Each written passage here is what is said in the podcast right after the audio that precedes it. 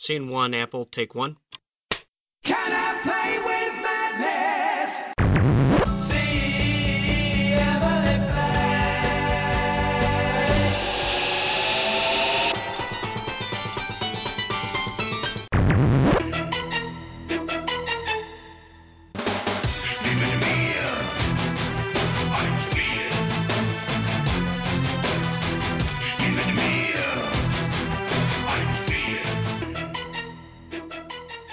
Bonjour à toutes, bonjour à tous. Vous écoutez Playtime, l'émission d'Art Zone Chronicles consacrée aux jeux de société.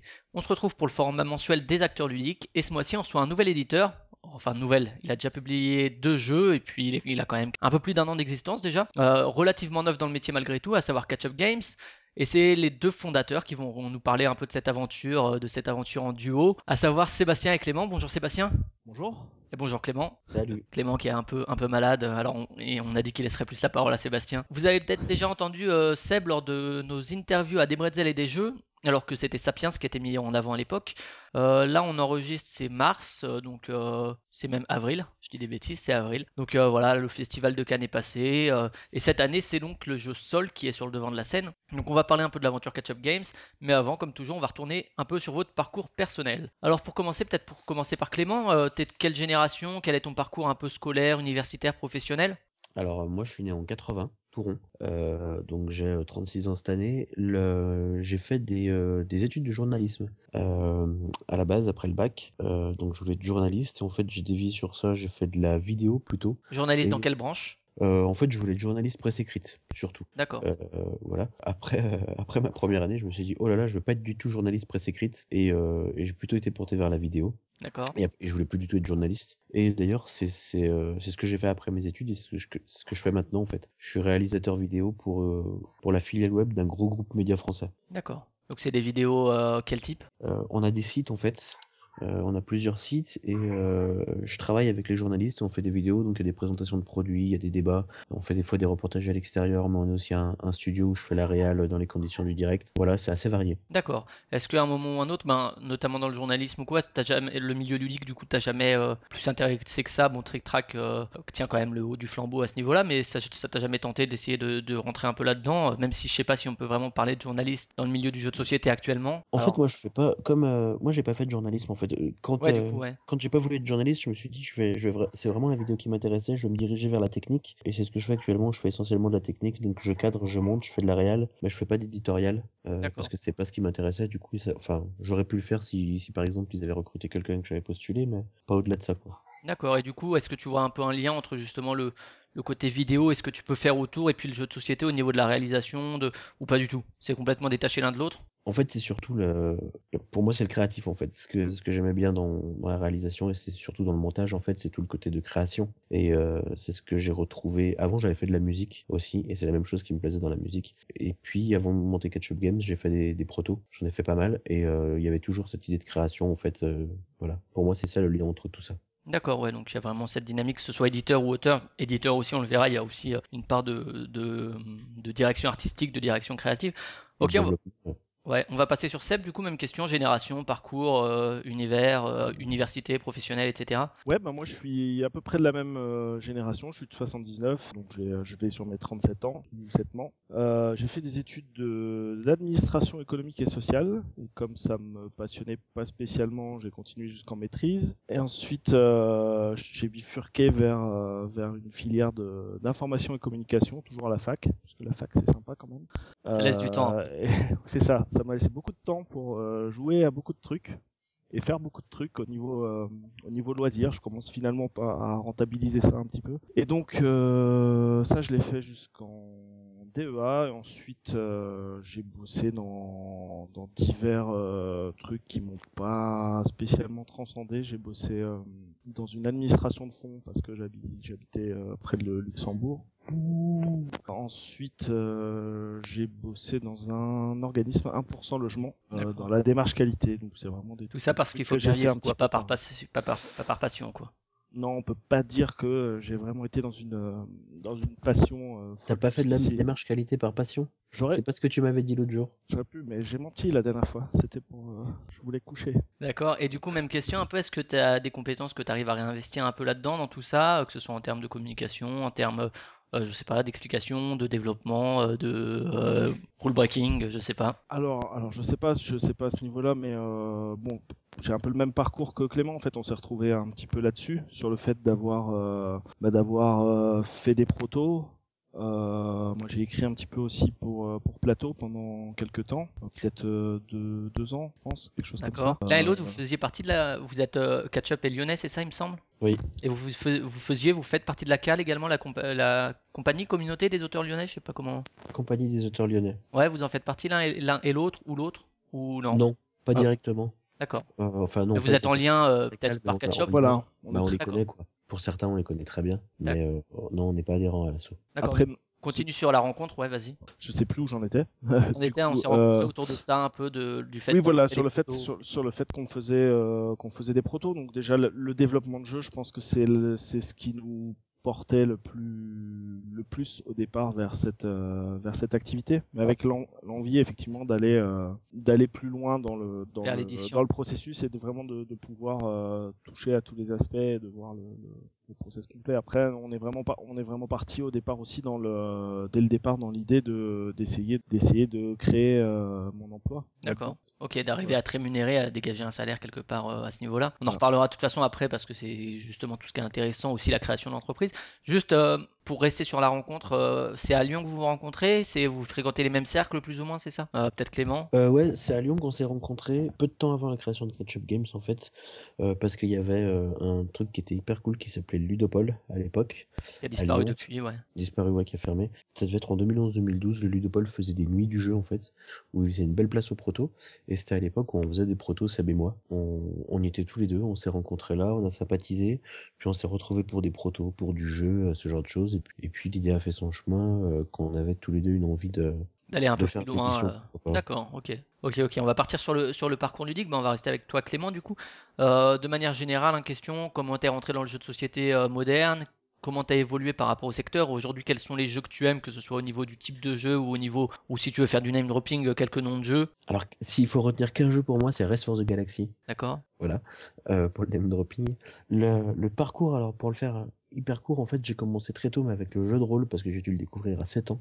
Euh, à l'époque, je Donjons et Dragons à l'époque et- déjà? Non, pas Donjons pas Alors, je le connaissais, mais je jouais pas. C'est l'œil noir, Innominé Sataniste, là, la première édition de Croc. D'accord, Euh, sorti depuis il y a pas longtemps, justement. euh. Ouais, il y a eu un Kickstarter, enfin, Ouais, ouais, enfin, un Kickstarter euh, localisé sur La- la plateforme, quoi, ouais. Ouais. Et en fait, euh, pendant hyper longtemps, j'ai fait du jeu de rôle en fait quand j'étais au collège, au lycée, euh, à la fac ou quoi. Et comme pas mal de gens qui étaient rôlistes, c'est quand j'ai plus eu le temps de, d'en- de faire du jeu de rôle que je me suis mis au jeu de société. Et j'ai dû me mettre au jeu de société, ça devait être en 2004-2005, avec euh, avec Catan. Et euh, j'ai, c'est là que j'ai découvert Trick Track aussi. J'ai essayé de rattraper mon retard. euh, j'ai essayé de rattraper mon retard, donc euh, les. euh, Ce qui était plus facile en 2004 qu'aujourd'hui, quand même. et carrément, carrément. J'ai joué à des jeux enfin, je me rappelle avoir acheté une d'occasion une version francisée de Puerto Rico, puisqu'à l'époque Puerto Rico n'existait pas en français. Euh, j'ai une grosse claque avec Kelus à l'époque, j'étais très jeu de gestion. Euh, après ça a évolué, maintenant je suis un peu plus éclectique. Euh, mais en, en gros c'est ça. Et depuis j'ai pas vraiment arrêté le jeu de société en fait. Je m'y suis mis voilà vers 2004-2005 et euh, donc ça fait un peu plus de 10 ans et j'ai pas arrêté. Et j'essaye encore de refaire du jeu de rôle, mais euh, mais j'ai moins le temps quoi. Donc en gros c'est une partie tous les deux mois, euh, voilà. Et puis j'avais fait une, enfin quand j'étais euh, quand j'étais ado en même temps que cette partie de jeu de rôle, on jouait quand même pas mal à tout ce qui était Game Workshop. Alors essentiellement euh, Blood Bowl et euh, Warhammer 40 000 et euh, et les jeux de cartes à collectionner évidemment donc Magic. Puis on avait on avait testé quelques quelques autres comme Mythos ou Guardians. Euh. Et du coup, au niveau fréquence et contexte de jeu, aujourd'hui, tu joues euh, dans quel contexte, à quelle fréquence? Alors, euh, c'est, je dis toujours pareil avec les éditeurs, les auteurs, ça devient difficile de jouer finalement parfois à autre chose que dans un contexte professionnel. La plupart arrivent quand même un peu à, à détacher les deux, mais du coup, si tu devais un peu définir, que ce soit au niveau professionnel ou non, le contexte de jeu et la fréquence, plus ou moins? Alors au niveau non professionnel jamais. J'ai quasiment plus le temps de jouer quoi, c'est malheureux. Euh, et au niveau professionnel, on, on joue au moins une fois par semaine a priori pour euh, pour faire des playtests, euh, ce genre de truc. Mais c'est le truc que je regrette quoi, c'est que j'ai plus le temps de jouer à des jeux de société alors qu'il y en a plein qui m'intéressent. Enfin en gros, je fais une partie tous les deux mois quoi. D'accord, ouais, ouais, c'est l'actualité est difficile à suivre après. Et, et tu allais déjà sur les événements euh, ludiques avant euh, la création de Catch-up? Je l'avais fait quand j'habitais à Paris parce que j'habitais à Paris quelques années et donc il y avait ton salon Luxembourg à toi? Ouais, c'était mon Luxembourg à moi. Il y avait ce salon à Montreuil, là, où, euh, avant que ça soit réuni avec la Paris Games Week. euh, Ouais, c'était la Gen Con parisienne, quelque chose comme ça, non? Et ouais, je crois. Ouais. J'étais allé une ou deux fois, euh, voilà. Et puis j'avais fait Cannes une fois seulement, parce que je m'étais dit, après tout, si j'aime les jeux de société, autant y aller. Mais c'est tout, en fait. D'accord, ok. Sébastien, même question, comment est-ce que tu rentres dans le jeu? Comment est-ce que tu évolues Si tu as quelques noms, et puis euh, au niveau fréquence, contexte, euh, et puis événement ludique. Ah, que j'ai bah, l'impression d'avoir joué un peu tout le temps. Après, sur les jeux, pour venir sur les jeux de société euh, qui sont un peu plus euh, rattachés à notre euh, à notre milieu spécialisé, ça doit être au, au moment de l'adolescence, je pense, c'est au collège ou collège ou lycée, on a on commençait à jouer en marge de, des jeux vidéo, qu'on jouait beaucoup avec mes potes. euh, on, on a commencé à faire beaucoup euh, des jeux des cartes. Euh, typiquement, on a joué au, au, Full Metal Planet, au gros truc. Alors, on n'a pas joué à Full Metal Planet, mais Ouais, voilà, les, les, pas- les, cl- les classiques euh, les civilisations, euh, Dune, euh, Dune qu'on a beaucoup joué. jeux des, années- des les années 80, quoi. Suprématie, ouais, enfin, tout ces- D'accord. tous ces- tous enfin, les références que- qu'on avait tous en commun finalement quasiment à l'époque. Enfin, quand on- en tout cas, c'est marrant quand on discute avec les, les anciens joueurs. euh, on, on se rend compte que c'était plus facile à l'époque de partager les mêmes euh, références parce qu'il y avait beaucoup moins de jeux. Donc au final, euh, on, on a tous joué à peu près la même chose, je pense.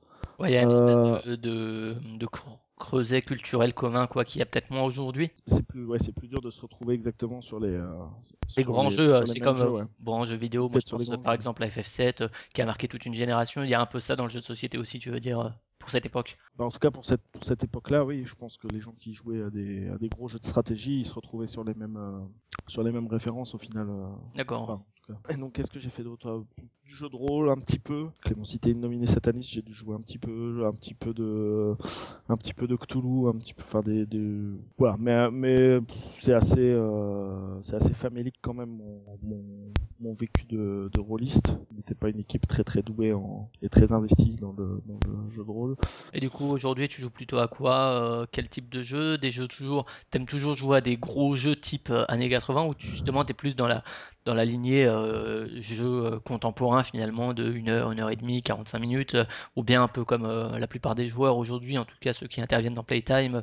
Euh, Je joue à tout tant que je m'amuse, c'est bien quoi. Non, ouais, je, pen- je pense que de, plus- de plus en plus, je vais quand même dans la tendance, euh, dans la tendance actuelle en termes de, de format. Ce qu'on appelle le fameux Euh, familial plus. euh, moi, j'ai redécouvert le jeu de société moderne entre guillemets euh, assez tard quelque part parce que, euh, enfin, c'était vers 2009, quelque chose comme ça. Euh, donc, ça devait être l'époque euh, Dungeon Lord, machin, tout ça. Enfin, Ouais, c'est ça. Voilà, c'est à peu près cette, à peu près cette époque-là. Euh, et là, je l'ai, mais vraiment en- euh, à fond. Euh, Ouais, la, la mais de.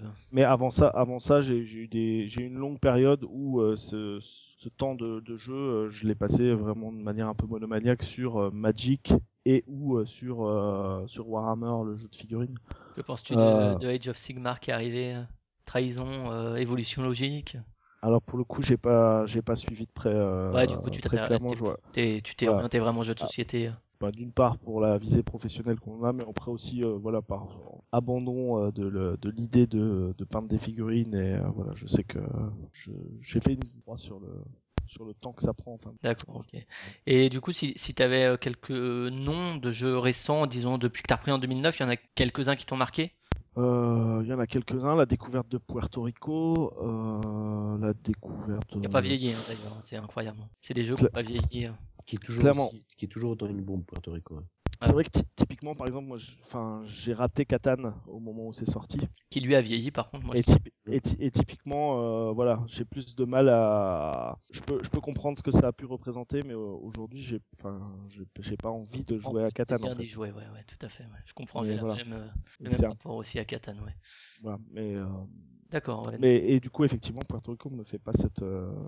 Ouais, c'est moi ce que j'ai découvert il y a peu, c'était El Grande là qui est ressorti en big box et c'est pareil qui en fait, on a l'impression qu'il pourrait être sorti aujourd'hui et que ça déparerait pas euh, au niveau graphique, ça serait sûrement différent, mais par contre au niveau mécanisme, ça serait pas euh, absurde un jeu qui sort comme ça aujourd'hui quoi. Et Puerto Rico est un peu aussi dans cette veine-là, je trouve euh, qui n'a pas vieilli alors que par exemple Catan a vieilli ou Small World, je trouve a beaucoup vieilli aussi même s'il est plus récent par exemple. Je, me- je, me, je me rappelle quand on avait, euh, quand j'avais fait découvrir Puerto Rico à des potes, je sais plus en quelle année c'était, on s'était fait un Puerto Rico ton. C'était entre Noël et le jour de l'an, on avait passé trois jours, je crois, à jouer non-stop à Puerto Rico, quoi. On dormait 4-5 heures la nuit, on se remettait sur Puerto Rico, on avait enchaîné 15 parties. Typiquement, tu le fais pas sur tous les jeux, ça. Ouais, et puis tu le fais peu aujourd'hui, hein, les 15 parties sur Ouais. un jeu, tu... avec tout ce qui sort, c'est vrai que c'est plus difficile. Et du coup, euh, Seb, euh, au niveau fréquence, contexte de jeu, Euh, moi, au niveau fréquence, euh, je joue sûrement plus encore un, un petit peu plus encore que Clément parce que moi je suis dans un contexte où euh, un contexte différent au niveau euh, familial quoi. Je suis plus un célibataire euh, qui vit tout seul. euh, voilà.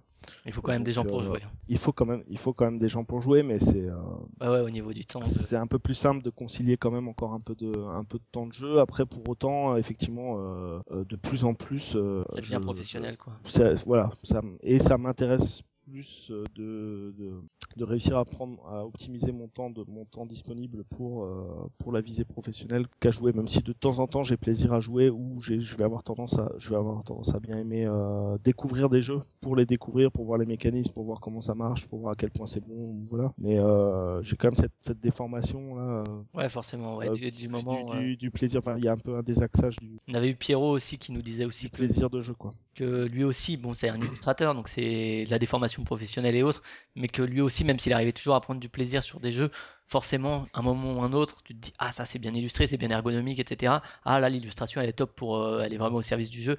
Il nous disait aussi qu'il y avait un peu ça euh, de, son, de son point de vue. Et du coup, euh, au niveau de la présence sur événements ludiques, toi aussi, t'avais fait quelques, quelques petits trucs ou? Avant en catch-up? À Cannes, oui. Euh, c'était le principal. C'est vrai que je me déplaçais pas énormément sur les sur les festivals. J'étais pas un, un fou euh, de, de festivals. Je suis allé à Cannes plusieurs fois, euh, dont pour Plateau, effectivement, à un moment donné. J'avais fait Ludix déjà avant, mais là aussi, là aussi euh, pour Plateau, j'avais fait partie du jury une année avec euh, avec euh, Régis Bonessé comme euh, comme président du jury. Non, pas de. D'accord. Et du coup, est-ce que, bon, tu parles de plateau, est-ce que, euh, justement, comme c'est une passion, l'un et l'autre, est-ce que vous aviez déjà essayé de travailler dans le monde ludique avant justement Catch-up, avant de lancer la boîte, que ce soit chez un éditeur, en boutique euh, On a parlé de l'auteur aussi, c'est déjà en dehors de devenir auteur, est-ce que c'était quelque chose que vous avez eu envie, dont vous avez eu envie, ouais, ou, ou que vous avez même essayé d'investir? Euh, Peut-être Seb, on reste sur toi. Euh, alors moi je voulais clairement quand je suis arrivé à Lyon, je voulais euh, vu que j'étais pas très très heureux dans mon, boulot, je voulais essayer un peu naïvement de me rapprocher du, du game design. À la base, je pensais plutôt à du game design de jeux vidéo euh, avant de découvrir effectivement, enfin de découvrir plus ou moins que le euh, que le secteur était quand même assez euh, assez bouché à ce niveau-là par rapport à toutes les écoles maintenant qui existent et, euh, et qui existaient déjà et que moi j'avais pas suivi pour euh, pour arriver dans ce type de pour venir toquer à la porte de ce type euh, de studio de développement. À la base, moi mon retour au jeu de société c'est c'est c'est d'ailleurs pour faire pour m'exercer au game design en fait et pour avoir quelque chose à montrer. Et au final, je suis reparti entre guillemets du euh, du jeu de société parce que j'ai trouvé dans le jeu de société ce qui m'excitait avant dans le jeu vidéo et que j'ai un peu perdu de que j'ai un peu perdu en route dans l'évolution euh, du dans l'évolution Jeu du jeu vidéo. vidéo. en fait. D'accord, ok. Et euh, Clément, même question, euh, t'as essayé, eu envie de travailler dans le monde ludique déjà avant de, avant de fonder Catch-up Non, pas du tout.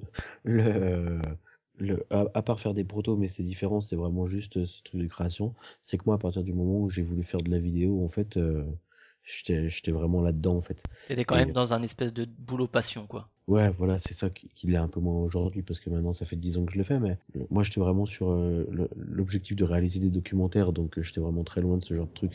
Le jeu, voilà, le jeu de sous toutes ses formes, c'est vraiment une passion qui, qui était à côté, dans laquelle je voulais pas entrer professionnellement. Euh, et du coup, est-ce que euh, vous avez parlé de vouloir devenir auteur, c'est un peu là-dessus que vous vous êtes rencontrés Est-ce que c'est une envie qui est restée, qui demeure, que ce soit pour Catch-up ou chez un autre éditeur, même si euh, on avait parlé, je sais plus c'était avec quel invité, mais que justement c'est dé- délicat si tu es dans une boîte d'édition de proposer à quelqu'un d'autre, parce que c'est délicat de proposer à un autre éditeur ce que toi tu veux pas éditer. Alors peut-être que ça rentre pas dans la gamme ou quoi, mais ça te donne peut-être l'impression que t'as, tu crois pas assez au projet pour l'éditer.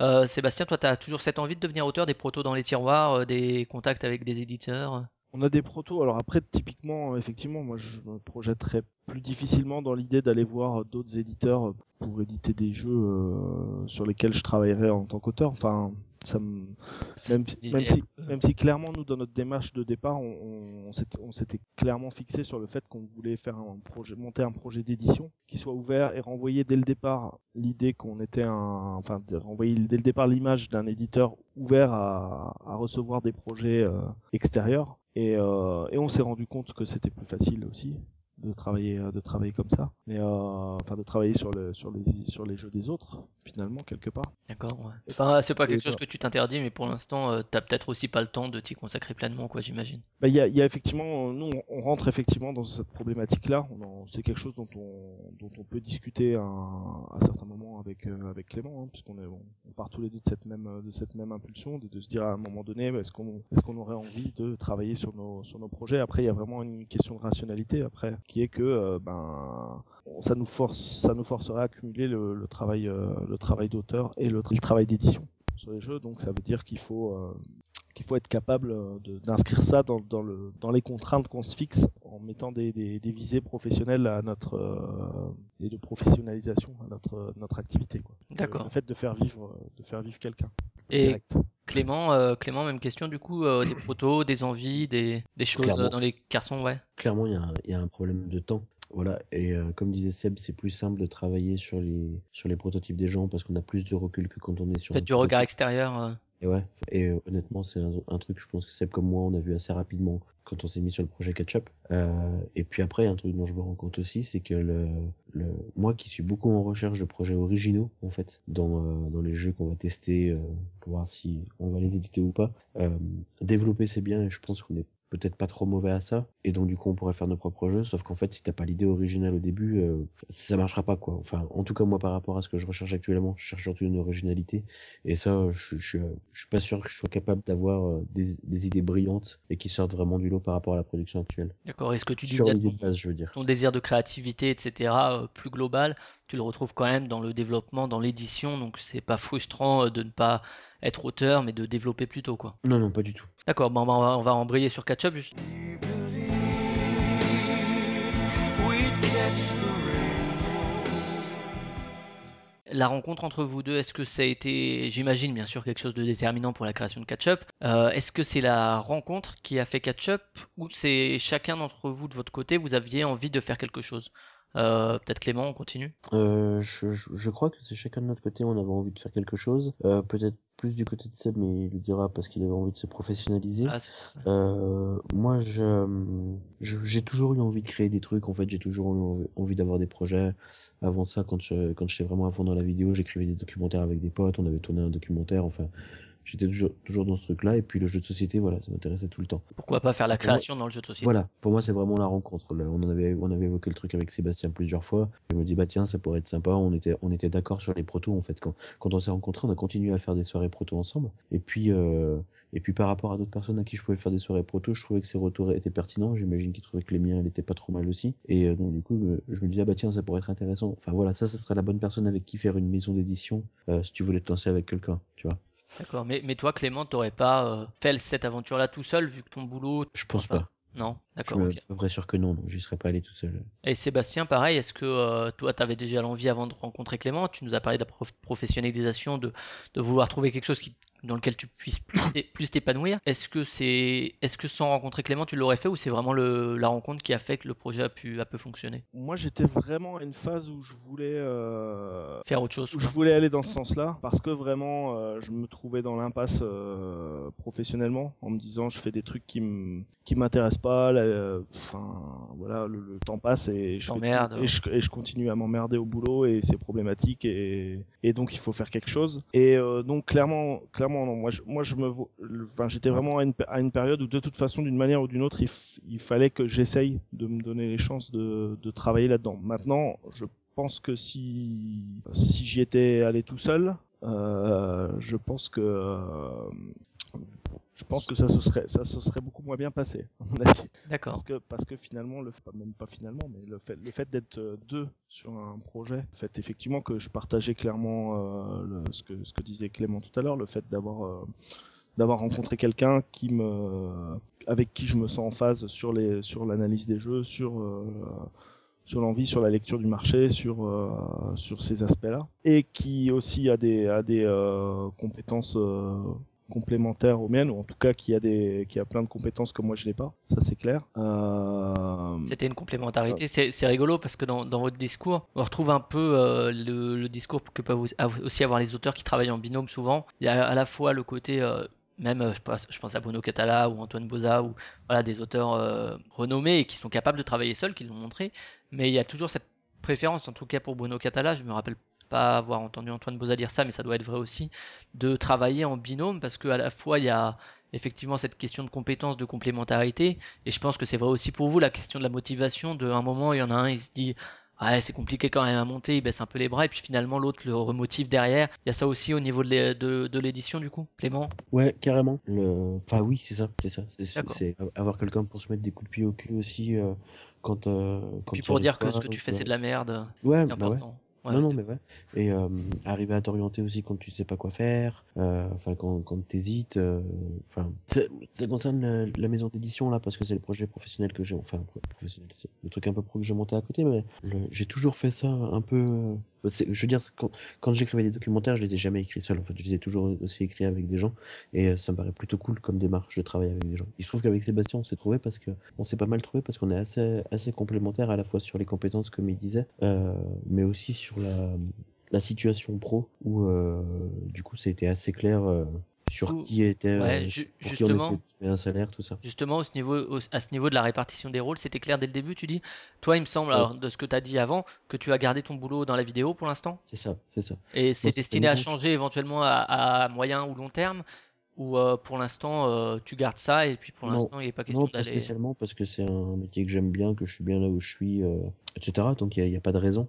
Et c'est pour ça que c'était aussi simple en fait. C'est qu'on s'est aussi trouvé. il y avait d'un côté Sébastien qui lui s'amusait pas dans son taf, alors que moi c'était l'inverse. Et à partir de là, c'est logique que, que du coup moi je garde le mien et que, le, et que si on arrive à créer un salaire, ça soit pour, pour Seb. D'accord, ouais. C'est logique qu'il s'investisse du coup lui à plein temps dessus. quoi. Enfin, Et donc, Seb, justement, mine de là. rien, c'est pas rien parce que le, ouais. parce que ça, ça- ça aurait pu poser des problèmes si, euh, si un couple, entre guillemets, avait été dans une situation différente que deux personnes qui en avaient marre de leur taf, qui voulaient tous les deux le lâcher, qui n'arrivent Mm. à créer qu'un salaire, mais un salaire c'est pas suffisant, est-ce que tu le divises en deux? Ce genre de choses. Et donc ça tombe bien aussi que ça soit, qu'on soit dans cette position-là. Moi, clairement, je sais qu'on en a, je sais qu'on en avait parlé. Je sais que, enfin, c'était un, je suis pas toujours lucide sur tout, mais, euh, mais effectivement là sur sur cet aspect-là, je, je savais un peu que par rapport à ce projet, si je voulais me donner une chance d'avoir, enfin, de, de me sortir un, un salaire à un terme euh, Moyen, moyen relativement long, truc. quoi, ouais. De toute, de toute façon, ça, effectivement, ça tombait, ça tombait bien que Clément soit dans cette situation-là parce que j'aurais pas pu, je, je pense, enfin, je, je pense pas que j'aurais, que j'aurais pu m'engager avec quelqu'un qui, qui avait la même, euh, la même attente que, que moi. Enfin, pour moi, c'était, Ouais, assez, ouais, c'était assez clair au, Ouais, d'accord. au départ. euh, effectivement, je pense que l'immersion dans le, dans le, dans l'activité, dans les réalités du, du truc, euh, donne pas trop tort euh, sur ce, sur cet aspect-là, je pense que ça aurait été, ça aurait été effectivement compliqué de partir en se disant on va créer plusieurs salaires et, et ça va être cool et ça va être la fête. Je pense que ça aurait été. plus réaliste quoi sur euh, par rapport à ce que vous visiez vous. Au niveau justement de la répartition des rôles, du coup, euh, il y a chacun a des compétences. Vous parlez de complémentarité. Euh, Seb, comment comment est-ce qu'on pourrait dire euh, Seb fait ça chez Catchup et puis euh, Clément fait ça, par exemple, si on simplifie euh, à l'extrême, parce que forcément il y a des trucs où ça se recoupe, je pense pour le développement, etc. Mais Alors, disons les tâches que tu as et que Clément n'a pas. alors il y en a, il y en a moins que l'inverse. Sur tout ce qui est euh, créatif, sur tout ce qui est développement, c'est ça. On a un profil pour deux. Euh, sur tout ce qui est, sur tout ce qui est développement, euh, on, on travaille assez de, de concert, même si peut-être moi j'ai plus de facilité à, à dégager du temps quand il faut rentrer dans le dur sur certaines problématiques et tout ça, et donc euh, ça c'est peut-être un peu plus, euh, plus facile de mon côté, mais ça je pense que c'est plus lié à ma, à ma situation. Sur la présence sur Euh, les événements aussi. euh, Sur la pré- voilà. Alors là, là, typiquement sur la présence sur les événements, c'est plus moi que qu'on va voir euh, sur les euh, sur les festivals, sauf les euh, sauf les gros, voire très gros. Euh, je m'occupe un petit peu plus de la direction artistique, même si c'est toujours des choses qu'on discute discute ensemble. Mais voilà, c'est plus moi qui vais avoir qui vais être en lien avec les euh, avec les illustrateurs pour euh, diriger entre guillemets le travail. D'accord. Mm. Tout Je suis un peu plus- etc. Je suis un peu plus aussi sur les sur les communications euh, à l'international, tout ce qui est euh, ben, tout ce qui est les échanges de mails en, avec des que ce soit des partenaires ou que ce soit des euh, ou que ce soit des usines en, en anglais en fait voilà voilà voilà grosso modo je pense les, les points sur lesquels je suis un petit peu plus Et toi, Clément, du coup, si tu devais dire quelques, quelques trucs que toi tu fais et que, et que Seb ne fait pas? Bah du coup moi je suis c'est essentiellement la partie alors le- c'est alors que Seb ne fait pas c'est essentiellement la partie technique. Donc euh, c'est moi qui fais la mise en page des règles. En, en tout cas les deux premiers jeux c'est moi qui fais la mise en page des règles. Euh, sur Sapiens c'est moi qui ai fait les fichiers de prod. Tout, enfin, voilà tous ces trucs qui sont très techniques. Seb il est pas très copain avec les ordinateurs d'une manière générale. Non. Alors que moi par mon taf beaucoup plus. Puis même par mon background. C'est moi qui m'occupe de tout ça. Et puis j'essaye de prendre euh, en charge tout ce qui est com sur les réseaux sociaux notamment. Et on va dire les organi- l'organisation des divers euh, festivals même si là c'est plus partagé euh, D'accord, ouais. Ok. Du coup, quand tu, quand, donc quand vous lancez euh, Catch Up Games, euh, est-ce qu'il y a une ligne éditoriale ou bien euh, c'est, euh, on va faire des jeux de telle durée ou bien on va faire des beaux jeux un peu comme euh, Time Stories, euh, comme euh, Time Stories, euh, lapsus, comme Space Cowboys on va mettre du matériel ou bien c'est on va faire ce qui nous plaît comme beaucoup. Euh, Seb, t'as une idée globale d'une ligne éditoriale ou? La, la ligne éditoriale qu'on s'était fixée au début, parce qu'on a, on a quand même essayé de prendre le temps de, de formaliser un petit peu ce qu'on, qu'on voulait faire, c'était euh, de pas trop, effectivement pas se fixer des limites trop, euh, trop bordées, mais on savait qu'on se retrouvait un petit peu quand même sur des, sur des projets qui, à notre sens, pouvaient quand même parler à un public un minimum, euh, un minimum gamer. Après, c'est vraiment à prendre pour le coup et d'autant plus au vu de la de la réalité qu'on a édité par exemple comme un jeu comme un jeu comme Sol dans le sens où un gamer se fera pas forcément chier en jouant mais c'est pas mais effectivement on n'est pas sur on n'est pas forcément sur des jeux c'est pas du Dungeon Lords ou du euh, ou du Edges quoi. Pour l'instant on n'a pas en tout cas euh, de projet de ce calibre là Donc projet ultra gamer quoi. ouais. pas mais ça ça pourrait peut-être être une exception mais ce sera ce sera pas la ce sera La ligne éditoriale. la ligne la ligne principale je pense que là-dessus on est on est quand même effectivement sur euh, sur des sur des sur des formats un peu actuels enfin je sais pas Clément en parlera peut-être plus clairement que que moi parce qu'il est en général plus clair que moi Clément. Alors je vais essayer d'être plus clair. Euh, le, le truc qu'il y avait, c'était que nous, on était, euh, on, on a tous les deux été des gros gamers par les références qu'on citait tout à l'heure. euh, Même The Edges, quand on parle, on joue, enfin, on, est tout content de se retrouver à jouer sur Internet à The Edges, la, dernière édition. Donc on est des gros gamers, mais on passe plus de temps sur ces jeux. Et en fait, on pense qu'il y a pas mal de gens qui sont comme nous. Et notre éditoriale, c'était ça, c'était avoir des jeux en fait qui qui, pla- qui peuvent plaire aux gamers, mais ça veut pas dire en fait des jeux gamers, parce qu'en soi, Qui soit pas restreint au public gamer quoi. Ouais, voilà. Et, et même typiquement faire des jeux ultra gamer, moi ça m'intéresse pas vraiment. Je crois que nous ça nous intéresse pas vraiment parce que, euh, bon, à part the Edges qui est une exception, mais typiquement, en fait, passer une soirée à jouer 4 heures sur un jeu ou 4-5 heures sur un jeu, bah moi maintenant je préfère passer une heure sur 4 jeux, tu vois. C'est tout con, mais je préfère découvrir certains jeux, euh, enfin plus de jeux et jouer à avoir plus de sensations différentes, euh, voilà. Qui va aussi avec l'évolution du marché qui propose de plus en plus de jeux hein, de toute façon. Mais Ouais, aussi. Mais après, c'est- aussi une histoire de tout ça pour ça, tu vois. C'est que j'avais notamment, j'avais, enfin, j'ai toujours l'âge de la Renaissance, qui était un peu la suite de Civilisation. Et euh, on avait fait des parties avec des potes, et putain, les règles, elles sont hyper compliquées. Donc, du coup, déjà, quand tu te lances dans une partie, tu te mets une heure dans la tête à, à réapprendre les règles, puis tu joues 8 heures. Et t'en oublies la moitié en plus en cours. Ouais. Et à la fin de la partie, surtout, tu te dis, et tout ça pour ça, quoi. Et finalement, pourquoi on n'aurait pas fait euh, 7 ou 8 jeux différents, euh, voilà. Et en fait, c'est un peu ça l'idée, c'est que c'est faire des jeux qui plaisent aux gamers. En, en ce sens-là, Sol, par exemple, il est très familial. Euh, il y a beaucoup d'a- d'aléatoires, euh, ce genre de choses. Mais à mon sens, tout système, je sais pas si tu y as joué, mais le- j'ai pas encore eu l'occasion malheureusement. mais- bah, il y, a, il y a un principe de, de recherche du trésor qui met un peu de guessing et de bluff, tu vois, et qui en soi, pour moi, euh, enfin voilà, peut plaire aux gamers. Pareil sur, la, sur ce que on a essayé de rajouter des petits trucs lors du développement sur, euh, non, en fait, tu vas fouiller des jetons dans l'île, mais on a mis une espèce de phénomène de rareté qui sait que tu vas, tu sais plus ou moins où tu vas aller fouiller pour, voilà, pour trouver ce que tu cherches. Voilà, c'est des petits trucs comme ça. On fait pas des jeux gamers, mais on fait des jeux où quand t'es gamer ou alors quand t'es un gamer sur le retour comme nous, euh, ça puisse te plaire. D'accord. Pour, pour ça, le- pour moi, le meilleur exemple, c'est Colt Express, tu vois, qui est un Ouais, jeu euh, ouais, hyper bon public. Mais moi, en tant que gamer, je trouve que c'est une merveille.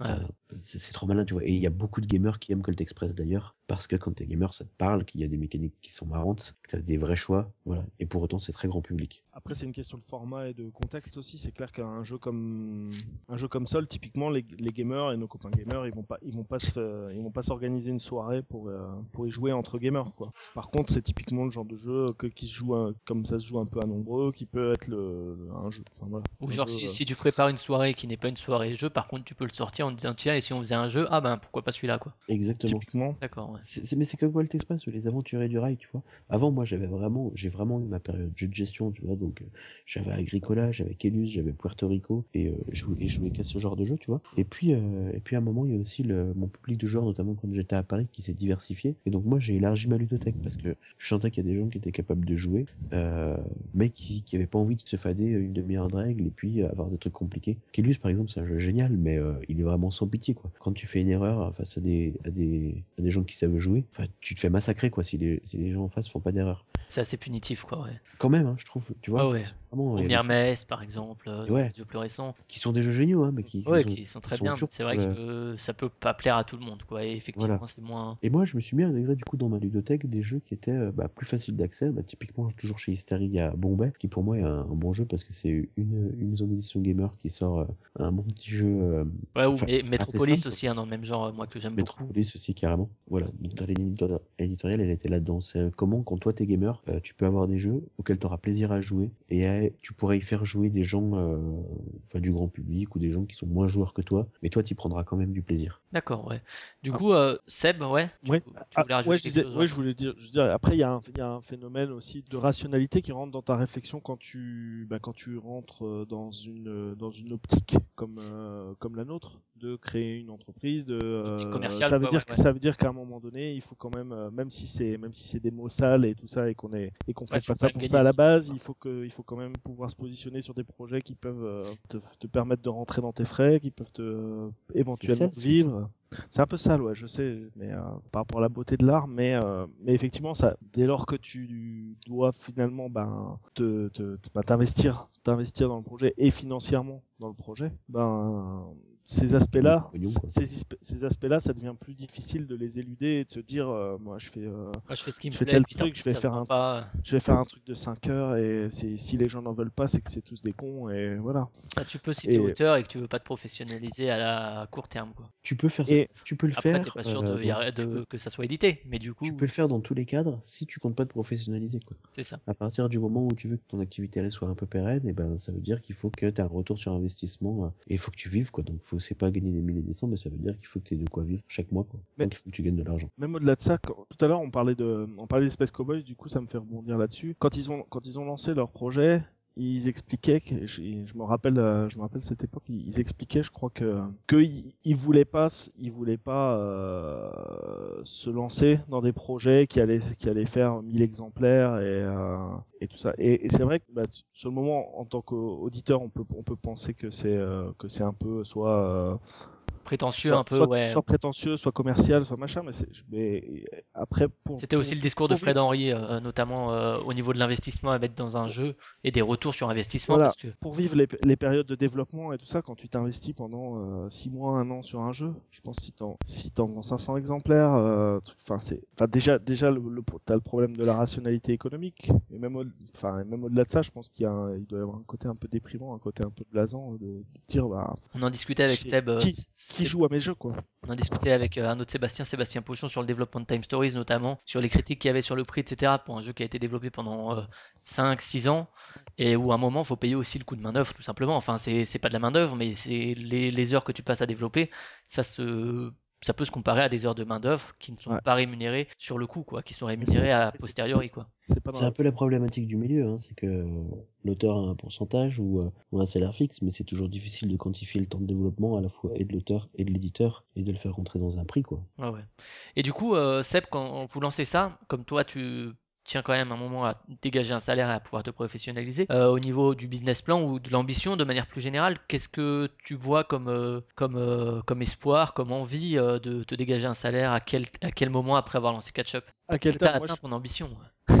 Moi, comme je suis un grand businessman, je pars un peu la fleur au, la fleur au fusil, et donc je pars, je pars d'une période où je, où je quitte mon entreprise dans, une période où, je suis indemnisé du coup. Euh, et donc, euh, je sais au moment où je quitte mon entreprise que je vais avoir grosso modo euh, deux ans pour monter le projet, et de me dire euh, bah, faut que ça aille le plus vite possible. Après, au-delà de ça, ben, voilà, de toute façon, moi, je voulais je voulais sauter dans le vide quelque part par rapport à ça, et me dire, bah voilà, si après on va trouver une solution, soit le, soit il y a moyen de dégager un salaire suffisamment tôt, ce qui est peu probable, soit il va falloir reprendre à mi-temps, soit il va falloir euh, travailler à plein temps à côté, je sais pas. Mais euh, un peu, un peu naïvement, je me pose pas cette question-là au moment où on lance l'entreprise. Je me dis que de toute façon, ce qu'on va faire, ce qu'on va, ce, qu'on, ça va, ça va forcément euh, me rapprocher. Si on, si, si ça se confirme qu'on a les capacités pour le faire, ça va forcément me, me rapprocher de ce stade-là. C'est un peu ma, façon de voir les choses qui paraîtra clairement naïve et décalée, je pense, mais euh, je l'assume euh, quelque part. Et du coup, Ouais. aujourd'hui, t'en es où euh, Est-ce que t'arrives à te dégager sinon un salaire complet, du moins une partie d'un salaire Est-ce que pour l'instant t'es encore sur indemnité Tu attends de voir comment ça évolue avec Sol et éventuellement la suite? Bon, pour l'instant, je suis encore sur mes indemnités. Et on est un peu en, en termes d'activité, je pense qu'on est un petit peu dans, dans l'entre-deux par rapport à ça. D'accord, ouais, ok. Et euh, du coup, on a parlé un peu du moment. euh, cette envie-là, c'est quelle année pour, euh, pour resituer? L'envie de se lancer à deux sur euh, Catch Up. Euh, je, je suis pas fan des, des- des dates, mais euh, vu qu'on a lancé, on a créé la boîte fin 2014, euh, techniquement, je pense que ça doit, je pense qu'on a commencé à travailler sur le projet un peu moins d'un an avant, en fait. Il me semble que c'était l'été, euh, l'été 2013, non?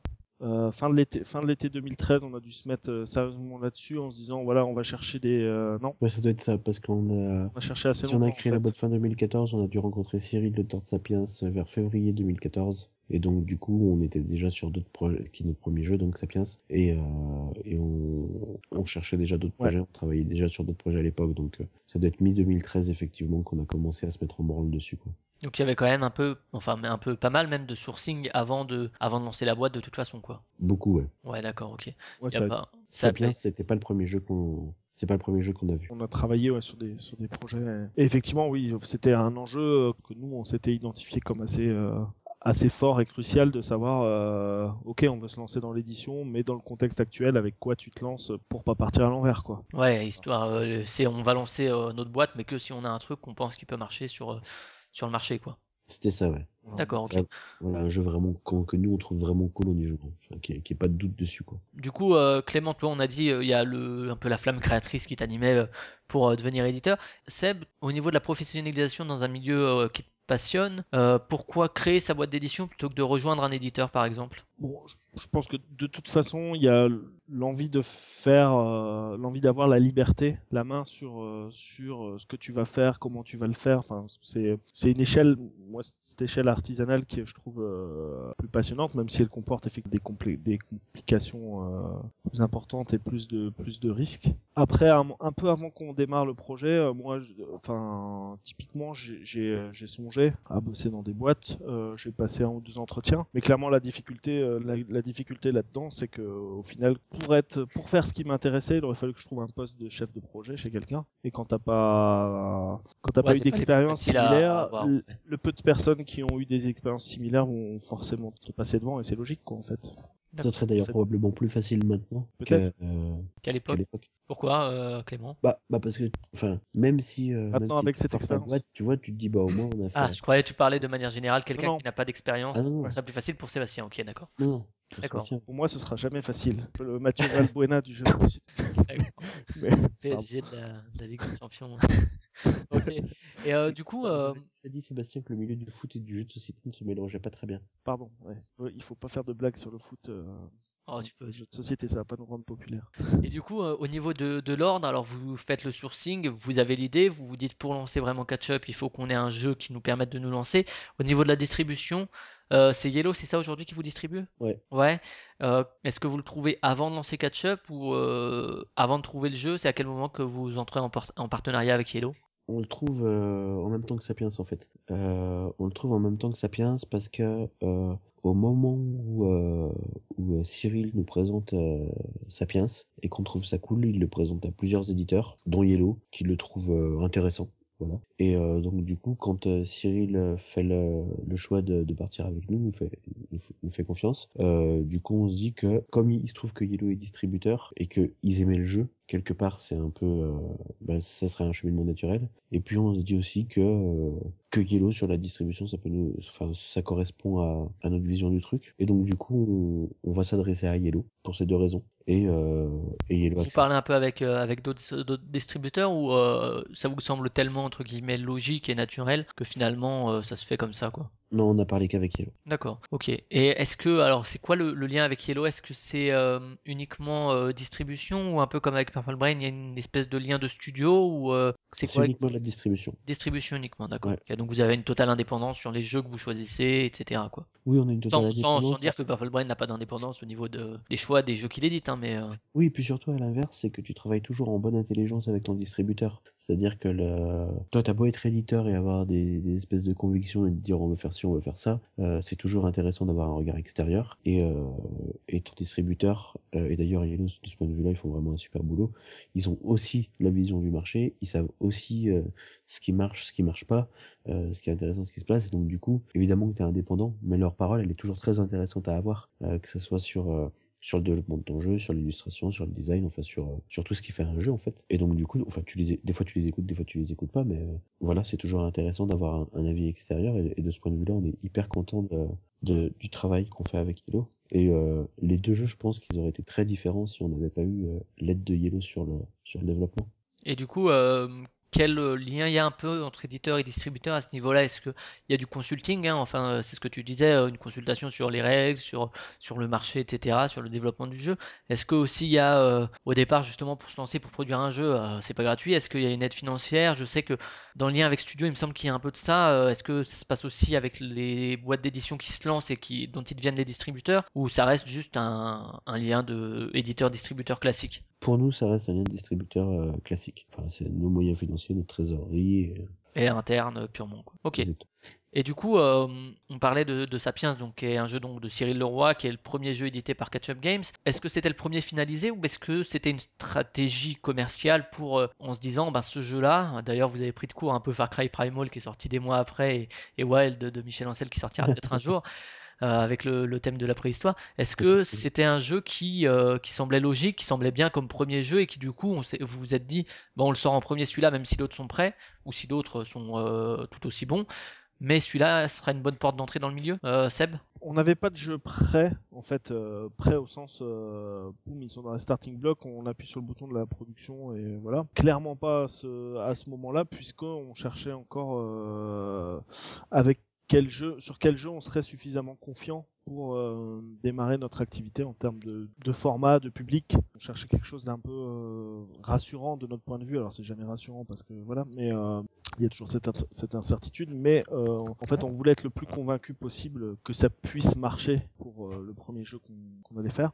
Et du coup, euh, non, on n'avait pas de jeu, on n'avait pas de jeu prêt. On a euh, simplement quand on s'est, quand Cyril euh, s'est engagé avec nous sur le projet, ben on s'est, on s'est mis en mode focus sur le jeu en se disant voilà, on va démarrer l'activité là-dessus. Donc maintenant, l'important c'est de, c'est de boucler ce jeu-là et qu'il parte en production et qu'on, qu'on le sorte au moment où on a, où on voulait le sortir en fait. Donc c'est pas forcément le premier qui est arrivé euh, entre guillemets dans vos cartons, mais par contre c'était le premier que vous avez sur lequel vous êtes investi pour vraiment le sortir euh, en premier. C'est quoi qui a fait la différence? C'est justement le mécanisme euh, de domino, donc euh, connu du grand public, mais euh, suffisamment intelligemment ré- ré- réutilisé pour que ça puisse plaire euh, justement à un public relativement large euh, de gamers.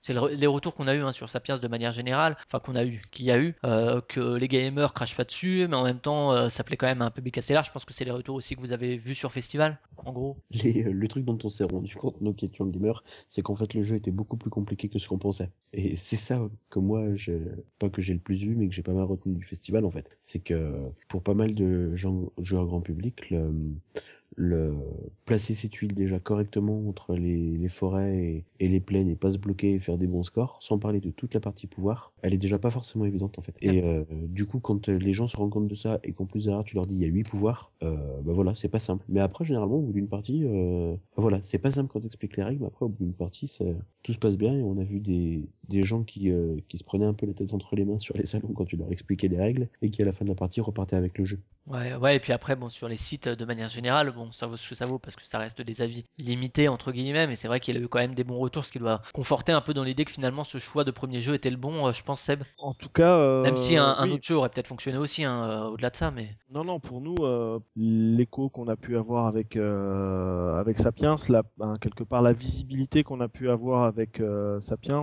pour un premier jeu, euh, par rapport à la difficulté du contexte justement à, se- à se faire remarquer dans ce ben, dans le, dans le Dans le marché, milieu, ouais. dans le marché dans le marché actuel. euh, a priori, ça ça peut que nous faire dire, enfin, faut vraiment faire la faire la fine bouche pour nous pour dire euh, que euh, c'était un c'était un mauvais choix euh, parce que on n'a pas eu le Spiel des et machin. Enfin, voilà. Donc euh, des retours qu'on a des profes- des professionnels qui nous entourent, c'est c'est c'est encourageant et quelque part nous ça nous d'entendre ça c'est quelque chose qui nous Qui rassure, quoi. Et, rassure entre guillemets parce que ça, pré- ça présume de rien pour la suite mais euh, mais en tout cas là où on peut penser qu'on s'est pas complètement trompé c'est qu'en tout cas Sapiens nous a pas mis en difficulté pour euh, pour euh, faire autre chose derrière Et il a aussi eu le, le trophée de l'alchimiste. On avait justement reçu Tapis Moquette dans un podcast aussi. Et c'était un vote public quand même, avec pour le coup plus de 1000 votes, ce qui est quand même pas rien. Euh, pour vous, alors euh, il, nous parlait de Cyril qui avait été très ému par, euh, par la remise du, trophée. Pour vous, éditeur, ça a quelle valeur euh, par rapport à. Ah, c'est pas un As d'or, c'est pas un Spiel, mais euh, c'est quand même un prix avec quand même prix du public, un peu comme à, à Saint-Herblain si on veut. Euh, ça a eu quel, euh, quel effet sur, euh, sur vous en tant qu'éditeur, Clément? C'est toujours hyper gratifiant quand, quand tu as un prix, tu te poses pas la question de savoir si c'est un prix qui est bien ou si c'est un prix qui est connu ou pas connu. Enfin, tu es content que quand tu fais du boulot, que tu content de ton boulot quand même, bah, il soit. euh, soit reconnu soit- soit par la profession, soit par le public, soit par les deux éventuellement quoi.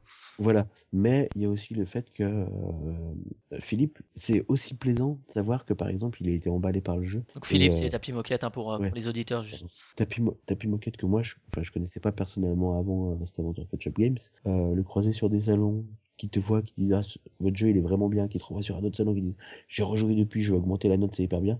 C'est aussi énormément de valeur parce que euh, ouais, parce que ça te fait hyper plaisir en fait quand Et parce qu'on entend souvent des remarques négatives et les remarques positives font aussi du bien. carrément. Après les remarques néga- négatives, j'ai, euh, enfin, euh, ça fait partie du jeu quoi. ouais, bien je- sûr, ouais. Moi, je travaille sur, euh, je travaille sur, euh, sur le web. Du coup, euh, on fait des vidéos où on est ouvert en permanence aux commentaires des internautes. Et voilà, ça fait une dizaine d'années que je me prends des commentaires négatifs dans la gueule dès que je fais une vidéo. Donc, euh, Ouais, on le voit sur, surtout hein, sur les Trick Track TV, sur Gamecult, sur leurs vidéos aussi. Enfin, dans, dans tous les milieux, de toute façon, du moment que c'est sur Internet, c'est c'est Et libre. heureusement d'ailleurs. Ouais, ouais, c'est ce que c'est ce que disent tous les tous les créateurs entre guillemets vidéastes euh, ou qui sont en présentation de vidéos ou de podcasts ou autre, c'est euh, ok, on s'en prend plein la gueule, mais tant mieux quoi, parce que c'est ça qui fait qui fait avancer quoi. Et c'est vrai aussi pour un auteur, pour un éditeur, etc. Je pense, mais euh, même si vrai. des fois effectivement le, le commentaire positif fait aussi du bien, je pense. Ouais. Après, ma, ma position aussi là-dessus, mais c'est parce que je l'ai pas mal vécu sur, euh, sur, euh, sur le net par mon, euh, par mon autre boulot, c'est que à un moment, un gars qui aime pas, bon après il peut avoir des mots durs et c'est jamais agréable, mais un gars qui aime pas ce que t'as fait, de toute façon, il a toujours raison, tu vois. Et euh, tu vas pas essayer d'aller le convaincre, de dire euh, non non mec tu te trompes, en fait t'aimes pas du tout, mais ce que j'ai fait, euh, euh, c'est super bien. Enfin, tu vois, donc c'est aussi logique que ça existe et euh, enfin, voilà, ça, me dérange pas du coup. euh, Grâce à ça en fait. Moi Ouais, c'est pareil. Là aussi, c'est un, truc en dehors du milieu ludique qui t'a servi, euh, qui t'a servi Ouais. pour les retours critiques, quoi, finalement. Voilà. Moi, j'aurais plus cette tendance à essayer d'aller discuter avec les gens, de leur, de leur dire ah mais voilà, mais c'est comme si, c'est comme ça parce que parce que mais un tu- peu le monsieur Fall de mais tu te trompes un peu. ça euh, je sais pas, j'aurais pas cette prétention, Non, non, mais D'accord. mais, Mais euh, quelque part, tu vois, moi, quand il y a un truc que j'aime pas, et je l'aime pas, et j'ai pas envie qu'on vienne me convaincre de dire non, non, tu te trompes, c'est Mais- hyper bien. Tu vois, j'aime pas, j'aime pas, chacun ses goûts, tu vois. Après, effectivement, il y a aussi des internautes qui ont des mots hyper durs, qui sont pas forcément toujours objectifs ou quoi, mais ça, tu peux pas y échapper. Ça fait partie du truc, quoi. D'accord. Euh, Seb, au niveau du parcours justement de Sapiens, euh, quand est-ce que vous le trouvez? Quand est-ce que vous, enfin, que vous le trouvez, ouais, dans un état prototypal de Cyril? Et quand est-ce que vous vous dites, ok, on va le faire euh, Au-delà du, c'est le premier, c'est pas le premier. Quand est-ce que c'est un choix pour Catch Up Games de se dire, ok, ça sera un jeu que Catch Up Games va éditer alors on le trouve ce jeu par Cyril le- est aussi lyonnais, non? Je dis des bêtises? Non, il Non, est euh, il est du nord Ah ouais, rien à voir. Ouais. D'accord. Et en fait, on le trouve euh, ben, par une connaissance qui s'appelle Julien Gaillet, et qu'on peut saluer, euh, qui bosse dans une boutique à Lyon et qui bossait aussi au centre de formation des ludothécaires. À Lyon, le FM2J. Au Ludopole. Donc c'était c'était au Ludopole à l'époque, mais ça a survécu au, au Ludopole, le FM2J. Et dans la dans la filière où il, où il enseignait, euh, donc la, la formation des ludothécaires, il, il se trouve que les étudiants ludothécaires devaient euh, faire un devaient présenter un projet de jeu, donc euh, monter un projet de, de jeu et le et le soumettre à leur euh, à leur promo et aux et aux, et aux profs en fait pour être jugés euh, sur leur sur leur projet ludique. Et il nous a alerté entre guillemets parce qu'il savait qu'on cherchait qu'on cherchait des jeux pour se lancer dans l'édition sur le fait que qu'il avait un ou deux projets dans la promo qui étaient qui trouvait vraiment intéressant en fait. Et donc euh, c'est lui qui nous a fait rencontrer euh, Cyril qui était donc un de ses étudiants et euh, c'est lui qui a fait que on- qu'on a pu se retrouver à, à éditer à éditer Sapiens en fait. Et du coup, comme ça, il vous contacte, il vous dit ça, vous rencontrez Cyril. Comment ça se passe la rencontre? Est-ce que vous, il vous pitch le jeu? Il y a le fameux pitch dont on parle aussi dans le cinéma, euh, à tort ou à raison, euh, qui, est un peu dur parfois pour euh, se donner une idée de film. Mais en tout cas, c'est une pratique qui existe. Est-ce qu'il vous pitch Est-ce qu'il vous explique les règles? Est-ce qu'il vous les envoie Est-ce qu'il vous fait faire une partie tout de suite? Non, parce que Julien me déjà m'avait déjà montré le prototype en son absence, mais rapidement en fait pour m'expliquer comment ça fonctionnait. Donc au Ludopole. Et mais simplement, il préférait qu'on pour pour y jouer, il préférait euh, effectivement euh, évidemment que l'auteur soit présent, qu'il sache qu'on va y jouer, et que voilà, et que ça lui pose pas de problème et qu'il ait, et qu'il ait envie de ça. Donc on s'est retrouvé, euh, on s'est retrouvé à jouer. Il y avait euh, il y avait Nicolas Nicolas Schlevitz aussi, de c'est un, un des deux auteurs de, de Zombie 15 D'accord, ouais. euh, et qui et en fait euh, Cyril euh, Cyril est un ami de Nicolas et il, il logeait chez lui à ce moment-là pendant sa pendant sa pendant sa formation en fait. D'accord, ouais. Donc Ok. on s'est retrouvé avec lui aussi parce que je pense que Cyr- Cyril était pas était pas trop euh, à l'aise avec cette démarche et il avait envie que enfin d'avoir euh, d'avoir le, le, le feeling de, de Nicolas sûrement sur euh, Sur la partie, ouais, etc. Sur- et sur... sur notre sur notre sérieux, sur notre crédibilité, ce que je enfin, ce que je peux bien comprendre puisque fin- enfin à ce moment-là, nous on n'a rien fait, on on débarque en disant on veut devenir éditeur, euh, voilà, enfin c'est D'accord, ouais. enfin, Et du coup, euh, vous faites- C'est clair que c'est c'est la c'est toute la difficulté de monter un projet, je pense. dans ce- Ouais, bien sûr, ouais. Au début, tu pars sans là, légitimité, quoi. hein, C'est la que tu dois est aller voir, hein. tu dois aller voir des gens en, lui- en leur disant euh, bah fais, fais-nous confiance, on va faire un truc correct, mais bon, pas, bon voilà, nous, on n'a rien fait, mais, euh, mais on va faire des trucs cool, hein, faut, euh, faut nous, Faut faut nous croire. suivre. Ouais, ouais. Et, et du coup, vous faites cette partie-là euh, qui vous plaît, j'imagine. Est-ce que dès la fin de la partie, vous vous dites, ok, on va le, on va l'éditer, ou bien euh, tu repars avec le proto et c'est une décision qui se fait après, au bout de combien de temps? Combien de parties? Je sais pas si tu as peut-être le nombre de parties que vous avez fait avant de prendre la décision, mais euh, Euh, je me rappelle plus très bien. Zéro, direct. non, ouais, je crois qu'on s'est dit, on s'est dit en sortant que euh, Direct. alors. il y avait quelque, qu'il y avait quelque chose qu'on qu'on voyait dans quel sens euh, on pouvait lui proposer de travailler. euh, ouais, on était assez euh, assez convaincus rapidement. On lui avait fait un retour dans ce sens. Après et après lui lui nous a dit qu'il avait déjà prévu de le montrer. euh, de le montrer à, à d'autres qui forcément dans notre position nous a fait un peu peur. Euh, ouais, le, voilà. choix, le choix, en tout cas, s'est fait rapidement. Et du coup, quand tu fais ce choix-là, comment se passe le développement euh, Quels tests Sous quelle forme les tests? Est-ce que déjà entre vous, avec des proches, avec euh, sur festival, ça se passe comment un peu pour tester le jeu, pour essayer de le régler justement? Euh, Sébastien ou Clément Euh, Clément, vas-y. Comment ça s'est passé avec ce jeu-là? On a beaucoup développé le jeu avec Cyril sur Vassal. Et un, module qui permet de jouer en ligne, ce qui Et de faire tes propres jeux. Voilà, c'est ça. De manière assez simple, donc t'as pas d'IA, mais c'est assez simple, tu prends tes, tes fichiers images et puis pouf, tu les mets en deck, tout ça. Donc on a pas mal bossé avec Cyril comme ça sur Vassal, assez peu en interne, en, en interne, en interne et en lien avec l'auteur, quoi. Ouais, ah oui, mais, mais ça, de toute façon, c'est notre, enfin, c'est ce qu'on a envie de faire dès le départ, en fait. Que le lien avec l'auteur reste fort, justement, de pas le déposséder de son projet, quoi. Exactement. Quand D'accord. on a, quand on a monté le projet, et c'est ça qu'on a toujours euh, présenté aux auteurs, c'est que, Ça reste ton jeu, quoi. ouais, on n'a pas envie de prendre un jeu, dire ok salut, et six mois après, fait bah voilà ton jeu maintenant c'est ça, tu vois. Euh, je sais pas si ça se passera tout le temps, si ça se passe tout le temps, mais euh, notre objectif c'est vraiment de travailler avec l'auteur et, et que l'auteur soit impliqué sur le dev, mais qu'il soit aussi impliqué sur les élus. Enfin, en tout cas de trouver un mode de fonctionnement dans lequel euh, on se retrouve, que ce soit concerté, que si à un moment donné on prend la main sur le développement pour telle ou telle raison ou machin, que ce soit quelque chose qui soit euh, Accepté et connu. Qui, soit accepté ou qui soit peut-être la volonté de l'auteur à un moment donné euh, pour, pour, pour raison. D'accord, ouais. Donc Clément, tu disais il y a ces tests avec l'auteur, ce développement. À quel moment est-ce que vous sortez le jeu de, de ces tests-là en interne et vous commencez à tester sur des joueurs qui n'ont pas joué au jeu ou, euh, ou euh, sur festival justement pour, euh, pour voir Je- si finalement ça prend Je sais même plus, mais je crois, qu'il y a- que, je crois que la sortie officielle, c'est enfin la première présentation officielle, c'est à Octogone, euh, qui est donc un salut en lyonnais qui a lieu tous les euh, tous les, les ans, ouais. tous les ans au mois d'octobre, je crois, Ouais. Ouais, il me semble, ouais. pas loin des scènes. C'était en octobre 2014. ouais. Ouais, parce que Hardzone, beaucoup sont lyonnais et euh, couvrent aussi la, la- le festival justement. Donc oui, je crois que c'est ça. ouais. Voilà. Bah tu vois, on décou- on avait découvert le jeu avant Cannes, on a travaillé et euh, je crois qu'on avait déjà une version qui était pas dégueu pour Octogone parce que je pense que c'était genre le jeu était en fabrication ou pas loin et euh, C'était la version finale, hein, je crois. c'est la version finale quoi. ouais. On n'avait pas le vrai jeu. Non, non, mais c'était un proto, quoi. C'était un proto, mais on avait les illustrations, on avait. euh, Ah ouais. Euh, voilà, et donc je crois que c'était sa première sortie un peu officielle en salon. euh, euh, voilà. Et pour l'anecdote d'ailleurs, c'est lors de ce même salon quand on présentait euh, Sapiens du coup pour la première fois en sortie publique qu'on a euh, qu'on a trouvé ça. D'accord, ouais. Donc première sortie publique, est-ce que suite à ces sorties publiques, le jeu évolue ou finalement il est assez prêt avant pour ne plus avoir à évoluer? Non, je crois pas qu'il ait évolué. D'accord, ouais, euh, mécaniquement, ni... donc les illustres, vous les aviez avant. Justement, si on parle un peu de, euh, des illustrations donc, euh, réalisées par Marc-Antoine Allard, c'était son premier projet ludique, il me semble. hein? Ouais.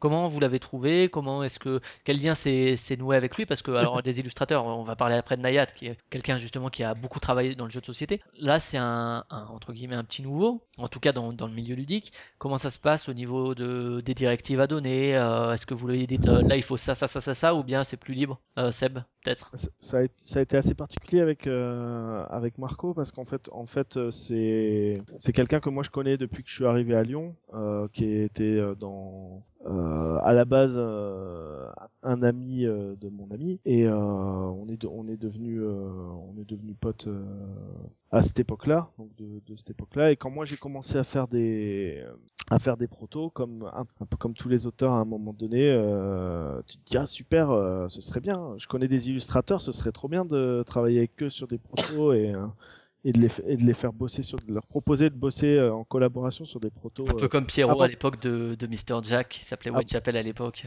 Voilà. Avant de se rendre compte que dans 90% des cas ça va déboucher sur rien pour eux ou machin ou que ça va voilà.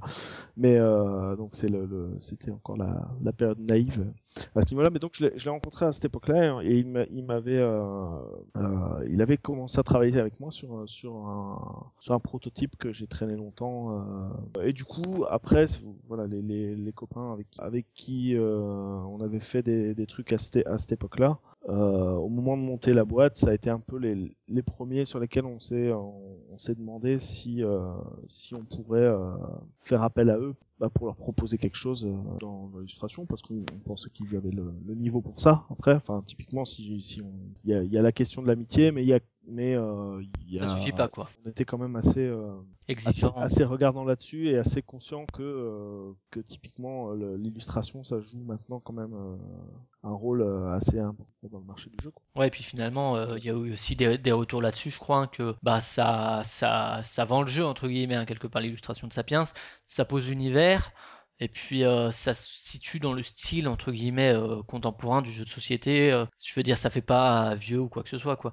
Et du coup, si on parle justement un peu du thème, est-ce que c'est quelque chose que Cyril avait déjà, ou c'est quelque chose qui est venu après? Non, c'est un, truc qui est venu après. À la base, Sapiens, ça s'appelait Dominofora. Euh, et c'était parce qu'il y avait des dominos et parce que ça se passait dans une foire médiévale. Et en fait, les, les tuiles étaient des assemblages de deux personnages, pas de deux scènes, mais de deux personnages. Donc, tu avais le pèlerin, le ménestrel, la voyante, euh, voilà. Et, euh, et ça, ça représentait une foule dans une foire, en fait. Chacun avait son plateau et tu, tu constituais ton, ton tableau, euh, le tableau de ta foule, en fait, dans la foire. Et nous, on trouvait qu'on en avait quand même beaucoup soupé du, du médiéval, même si celui-là était pas fantastique. Alors que là, le... c'est vrai que le- la préhistoire était pas encore trop présente. Ouais, D'ailleurs, n'est toujours Ça pas... l'était quand même déjà. Enfin, Ouais, ouais, mais mais, mais moins, moins que le médiéval. moins que les pirates, moins que les zombies, moins que les... ouais, moins que pas mal de choses quand même. Et, et moins que le médiéval, vu que dès que t'as un jeu allemand qui sort, de toute façon, il est, il est médiéval. Ça balance, ça balance. Je balance sur les jeux allemands. On n'aura jamais le spiel. Dans Satotonica. Et même, même si tu vois, t'avais déjà la vallée des mammouths, si t'avais euh, l'âge de pierre, si quelque part aussi Carcassonne de la préhistoire, enfin c'était pas complètement novateur. On était, on avait réfléchi à d'autres thèmes qui étaient un peu plus exotiques, euh, voilà. Mais quelque part c'était la conciliation entre un thème qui soit un peu grand public, qui passe partout, et pas trop vu et revu. Et puis c'était une mécanique assez ancienne aussi, donc ça colle. Il y a une cohérence quelque part. Je veux dire les, les dominos, dans l'absolu. Dans l'absolu, ouais. Je sais que même on s'est posé la question à un moment, enfin non, c'est moi qui posais la question à un moment de le faire dans une thématique un peu, euh, un peu orientale chinoise, sous prétexte que les dominos, euh, c'était un peu de là-bas a priori. D'accord. Et du coup, euh, pour euh, la définition du thème, est-ce qu'il y a eu des conflits avec Cyril ou euh, ça s'est fait en bonne entente et puis lui était d'accord avec ça ou il s'en foutait du thème? Non mais de toute façon, tu peux pas avoir de conflit avec Cyril en fait. Ça, à partir du moment où tu connais Cyril Leroy, c'est une personne avec qui tu n'as jamais de conflit parce que c'est une crème incroyable. On, on, a, on a réfléchi pour le coup tellement en, en concertation, mais euh, c'est ce qu'on fait aussi. Enfin, c'est ce qu'on a fait sur Sol et c'est ce qu'on va faire sur le, c'est ce qu'on est en train de faire sur le prochain jeu en fait. De la même manière qu'on intègre les, les auteurs au développement, on, on a envie aussi que le thème leur parle. Et donc du coup, c'est une discussion pour trouver le thème qui convient à tout le monde. Voilà. Et donc du coup, ce thème de la préhistoire, c'est un thème qui nous parlait à tous les trois, je crois, quand, euh, quand il est arrivé sur la table, par rapport aux qualités qu'il avait et aux défauts que pouvaient avoir les autres thèmes envisagés. D'accord. Et Seb, justement, après le choix du thème, est-ce qu'il y a des changements mécaniques qui sont intervenus du fait de ce changement ou pas tellement finalement? Alors je sais je sais pas dans quel ordre exactement c'est c'est venu. Est-ce que est-ce qu'on est allé vers ce thème parce que euh, par rapport à sa proposition initiale, on a changé un certain nombre de choses qui font que par exemple il y a, il y a plus de d'entrées et de sorties sur le plateau, c'est-à-dire les cavernes, ce qui est de- les cavernes euh, sur le plateau. Est-ce que euh, c'est assez c'est assez euh, c'est assez difficile de se rappeler exactement. Euh, C'est tout en même temps, je crois. Bah, il y a un moment où tout s'imbrique plus ou moins. Et euh, autre question du coup sur le, le public, c'est la, la revisite d'un- d'une mécanique ancienne et connue, etc. du grand public. Euh, les dominos, même si c'est pas que ça, mais euh, il y a quand même de ça. Comment est-ce que euh, ce, ce principe, est-ce que c'est un, un argument de vente ou bien comment le, le vendre et justement rendre ça intéressant à des joueurs qui vont se dire ouais bon c'est des dominos, euh, Clément? Bah, c'est un peu ça la problématique, tu vois. D'ailleurs, euh, nous, comme ça peut Julien vite être réduit à ça quoi. C'est- Mais c'est ça en fait. Et euh, quand Julien nous l'avait pitché, euh, il a dit bah ça reprend les dominos. Du coup tu fais ok bah moi le domino j'y joue avec mon grand-père si tu veux, avant qu'il m'apprenne les échecs. Donc euh, sachant que les échecs c'était beaucoup plus intéressant que les dominos. On on n'était pas dans ces considérations marketing à l'époque quand euh, on on a, on a décidé d'éditer Sapiens parce qu'on trouvait que le jeu de toute façon était hyper cool, mais c'est effectivement un truc qui peut, euh, qui je pense a pu bloquer des gens, tu vois. Tu dis ok c'est des dominos. D'ailleurs il y a même des critiques qui ont dit ouais bah en fait euh, ça reste que des dominos, ok t'as des pouvoirs mais ça reste que des dominos. Au-delà de ça je sais pas quoi dire, nous on trouvait que le jeu était bon parce que on trouvait qu'il renouvelait suffisamment le genre et qu'au final il avait pas grand chose à voir avec les dominos, puisque t'as toujours ce délire de, enfin les dominos tu places à la suite quoi, tandis que là il faut aussi faire les points, il faut aussi aller chercher ces cavernes. En soi le jeu si tu mets pas les pouvoirs, il est- c'est déjà un jeu en soi qui est intéressant parce qu'il va t'offrir des choix sur comment tu vas aller chercher tous les points, tout ça quoi. Ça c'est ce qu'on se dit maintenant, mais Ça c'est ce qu'on se dit maintenant. mais à l'ép- à l'époque c'était À l'époque je relève d'enlever les pouvoirs. C'est clair. Faire une version famille sans pouvoir, c'était D'accord. Et du coup, C'est il me jette des pics en fait, parce que premier à dire non, mais on va pas faire des variantes pour des noobs, on va pas prendre les gens pour, euh, pour des zen, quoi, c'est des joueurs, et en fait, euh, et en fait, je pense que c'était une erreur. D'accord. Et du coup, est-ce que quand vous vous, vous lancez là-dedans, est-ce qu'il y a des, au-delà de Yellow, est-ce qu'il y a, il y a des conseils du milieu euh, ludique euh, au niveau que ce soit ben, un produit ici, c'est moins cher et c'est de la bonne qualité, c'est le bon rapport qualité-prix, ou bien euh, produit en France parce que c'est cool, ça, ça serait Florent Toscano, euh, ou bien, euh, ou bien euh, au niveau de l'édition, ah développe plutôt comme ça, ah choisis pas le thème des pirates, on l'a déjà assez vu, ou bien euh, c'est un nouvel éditeur qui arrive, donc euh, c'est quelqu'un qui peut prendre des parts de marché, donc on donne soit pas de conseils, soit des mauvais conseils, genre ah bah faire un jeu sur les pirates qui soit produit en Chine et qui va te coûter la, la peau des fesses. Non. Il y a plein, plein de conseils, il y a eu plein de conseils de plein de gens euh, qu'on a sollicités, notamment parce que Seb les, avait des contacts, notamment de son époque de plateau, euh, tout ça, où on a été très demandeurs, et euh, parce qu'on on, on pensait qu'on savait développer des jeux, qu'on avait des idées pas trop mauvaises, tout ça, mais qu'en fait tout ce qui touchait au reste, on avait beaucoup de questions. Et donc du coup on a posé beaucoup de questions à plein de gens euh, qui ont eu la gentillesse de nous répondre et euh, ça a été très utile. On va pas tous les citer, mais euh... enfin quand tu montes une boîte, du coup t'es obligé en fait. Le... Tu peux tu peux pas dire quand tu montes une boîte que t'es deux, tu te dis tiens on va faire tous les métiers de l'édition puisqu'on monte une maison d'édition. Tu peux pas avoir la prétention de te dire on sait tout faire. Ouais, vois. tout à C'est pour ça notamment que tu t'appuies sur ton distributeur qui est pétri de bons conseils parce que lui il connaît le il connaît le marché tu vois. Et euh, ça tu l'as sur plein de trucs donc tu peux pas dire on sait tout faire. Donc en fait tu vas chercher enfin nous ça nous semble la démarche logique. C'est que tu vas chercher un maximum de conseils auprès de tous les gens que tu connais et qui sont prêts à t'aider.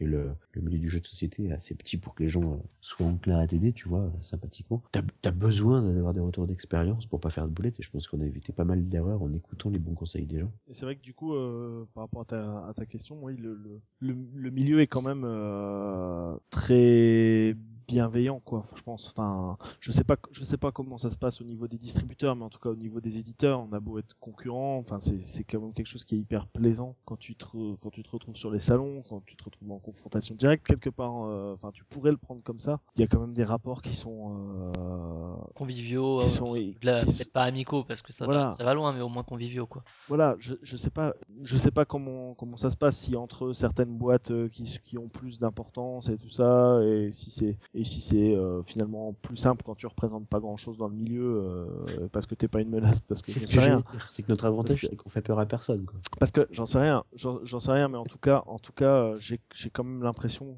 et que même parmi ceux qui sont un- déjà qui ont réussi déjà un peu à s'installer et tout ça ce que j'ai l'impression de palper quand sur les sur les sur les euh, sur les salons quand quand euh, Parle-nous de ce que tu Au palpes contact- sur les salons. au contact des gens, ouais. Je, je, je voudrais, je voudrais amener le sujet sur quelque chose d'un peu plus euh, tactile. Euh, non, mais voilà, j'ai vraiment l'impression que les gens s'apprécient, quoi, pour la plupart. Et qu'a priori, il n'y a pas encore de pratiques trop dégueulasses quoi. C'est un peu ça. Non, et puis les gens sont très ouverts. Le...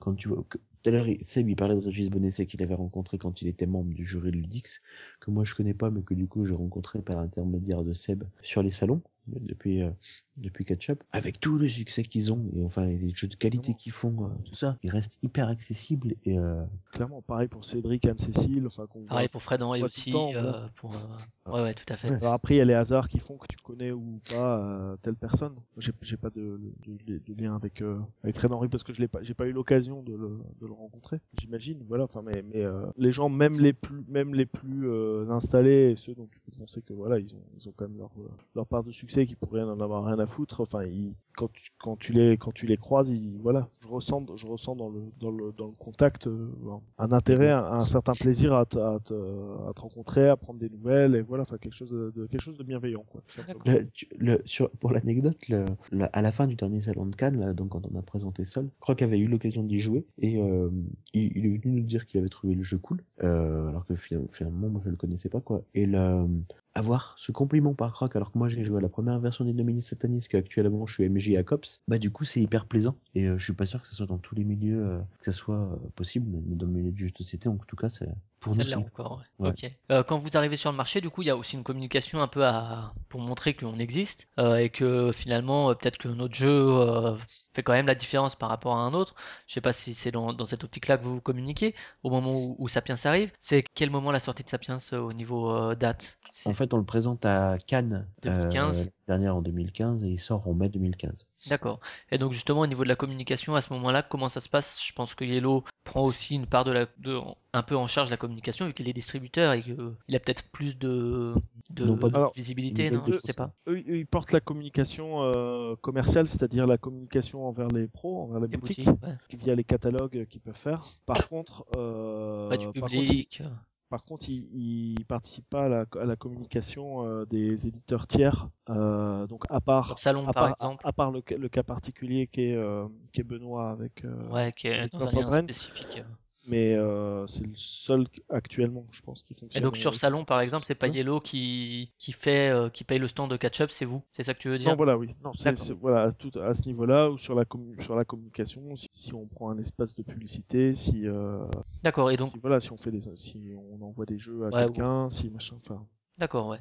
Et du coup, au niveau de la communication, donc justement pour euh, pour euh, mettre en avant Sapiens, c'est euh, montrer effectivement que vous arrivez sur le marché. Comment est-ce que c'est plutôt euh, du coup euh, Seb ou Clément ou les deux qui font un peu un peu tout ça? C'est Ouais, on s'en est occupé tous les, enfin, on s'en est occupé tous les deux. On se, dem- on se demandait comment faire. hein. C'est- vraiment un fonctionnement par tâtonnement après hein, euh, Ouais. pour nous. Ouais, j'avais un, un tout petit peu d'expérience sur les relations à avoir. Que le- dans mon taf, en fait, comme je travaille avec des journalistes, on est souvent et qu'on traite de produits. En l'occurrence, on traite de produits high tech, mais on a aussi traité de jeux vidéo. On est, j'étais souvent, enfin moi pas directement, mais avec mes collègues, en rapport avec des euh, des, des, euh, des relations presse. Et moi, je voyais en tant que réalisateur, quand j'avais besoin de matos ou de vidéo, euh, je voyais ce qui était chiant de la part des RP ou ce qui était cool de la part des RP. Tu vois, genre euh, quand moi je travaille sur un truc euh, pour mon taf, si les RP font sont hyper conciliants sur les images qu'ils peuvent me donner, sur le matos qu'ils peuvent me donner et tout ça, bah c'est plus cool, tu vois. Donc c'est là-dessus qu'on, voilà, mais c'est à peu près la seule expérience qu'on avait euh, D'accord. Après effectivement on a tâtonné. Ouais, après, c'est empirique, quoi. C'est à l'expérience. Ouais. Donc, euh, Sapiens. Ouais, vas-y. Non, mais c'est- non, nous, ce qui, ce qui nous semblait important, c'était de d'ess- d'essayer de pouvoir être présent pour lancer notre jeu sur un événement où on pouvait avoir une fenêtre de visibilité comme euh, comme Cannes en fait. Et clairement, euh, nous c'était c'était notre objectif de pouvoir euh, présenter le jeu, même si ça a été en avant-première par rapport à la sortie boutique. Peut-être que finalement, dans une certaine mesure, c'était c'était bien que ça soit ce soit le cas. Ben, pouvoir hein, nous avoir une fenêtre, ben, indépendante de nous parce qu'on peut pas se la créer, on peut pas se créer nous-mêmes à ce stade de notre de notre vie, on peut pas se créer nous-mêmes euh, une présence euh, une présence médiatique. euh, Ouais, ouais, tout à fait.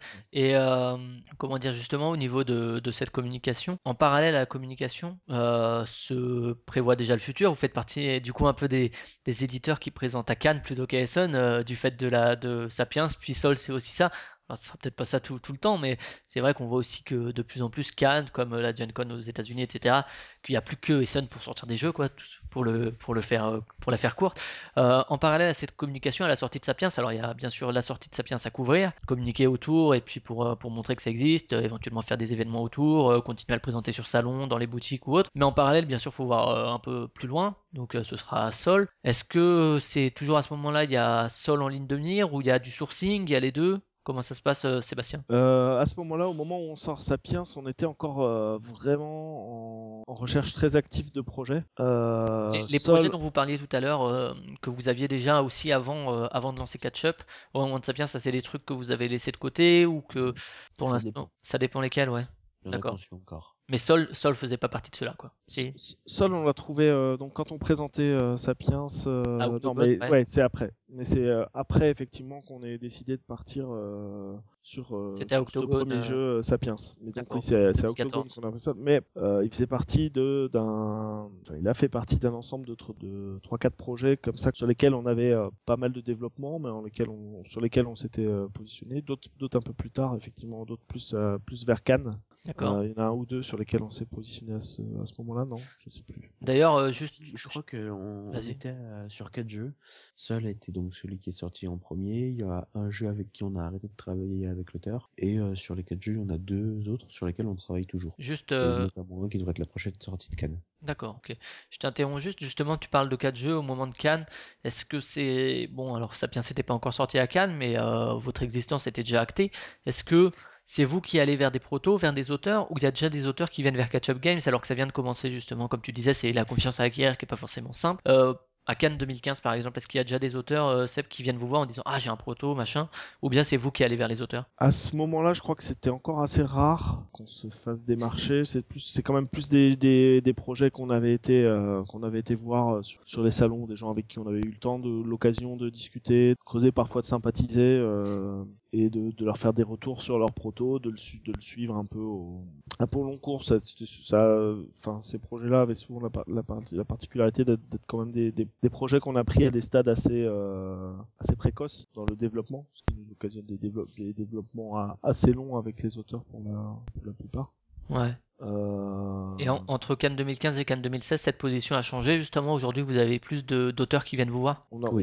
On reçoit, oui, on reçoit clairement Clairement, plus, de, plus de sollicitations. euh, Alors justement, est-ce que euh, être nouvel éditeur, on se dit en tant qu'auteur, euh, allez, c'est un nouvel éditeur, ils doivent avoir besoin de projets, donc je vais plutôt aller vers eux que vers chez euh, Yellow, Istari ou euh, les Space Cowboys, ou bien c'est c'est kiff kiff finalement, euh, il y a parce qu'il y a aussi un peu, voilà, c'est un grand éditeur, donc euh, si je me fais éditer par lui, c'est mieux que par un petit éditeur qui vient de commencer.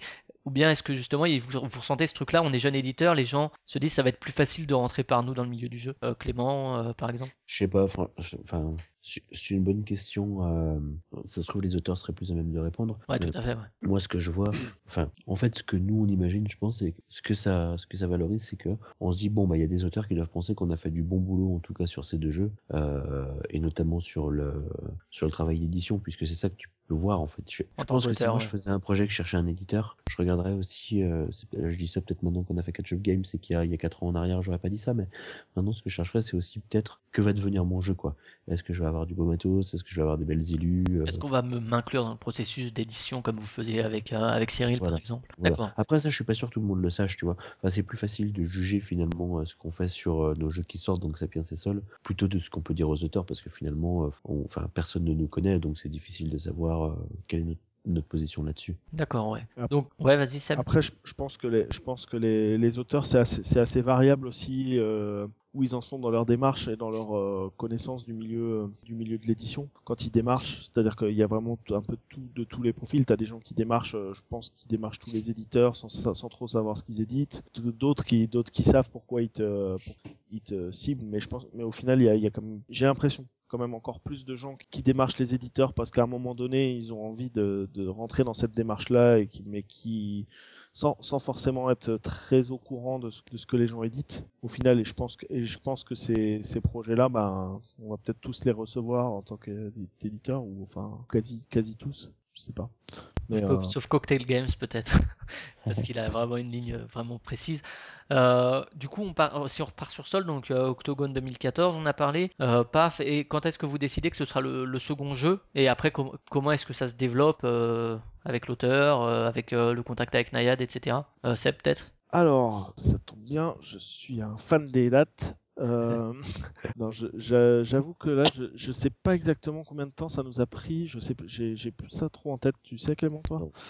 Combien de temps ça nous a pris pour euh, nous, défi- nous dire que Sol, ça allait être le, ça allait être un, le- notre choix de deuxième jeu? Euh, Ça n'a pas, pas été tout de suite. Par contre, effectivement, on a cravaché derrière, mais je ne saurais pas dire quand c'était. D'accord, ouais, c'est pas grave. Par contre, du coup, le, le choix de travailler avec Nayad, c'est à quel, enfin, c'est- euh, soit c'est à quel moment, alors Sébastien les dates, non, ou sinon, quand est-ce que ça intervient dans le processus de création? Parce que c'est vrai que Marc-Antoine, euh, c'était un nouvel euh, illustrateur dans le monde ludique. Nayad, lui, c'est pour le coup un illustrateur reconnu dans le monde ludique et qui a déjà travaillé avec beaucoup Ouais. d'éditeurs, beaucoup sur beaucoup de projets. Est-ce que la démarche est la même, c'est-à-dire on le contacte et puis on va voir, ou bien euh, il y a un moment où on se dit, euh, ouais, c'est quand même Nayad, quoi. Euh, non, pour le coup, ça a été. euh, Enfin, on a cherché un petit peu euh, ce qu'on voulait faire euh, visuellement du jeu et en regardant aussi les, caractéristiques les caractéristiques principales du projet, c'est-à-dire le fait qu'il y ait beaucoup de personnages à faire et que ce soit vraiment assez central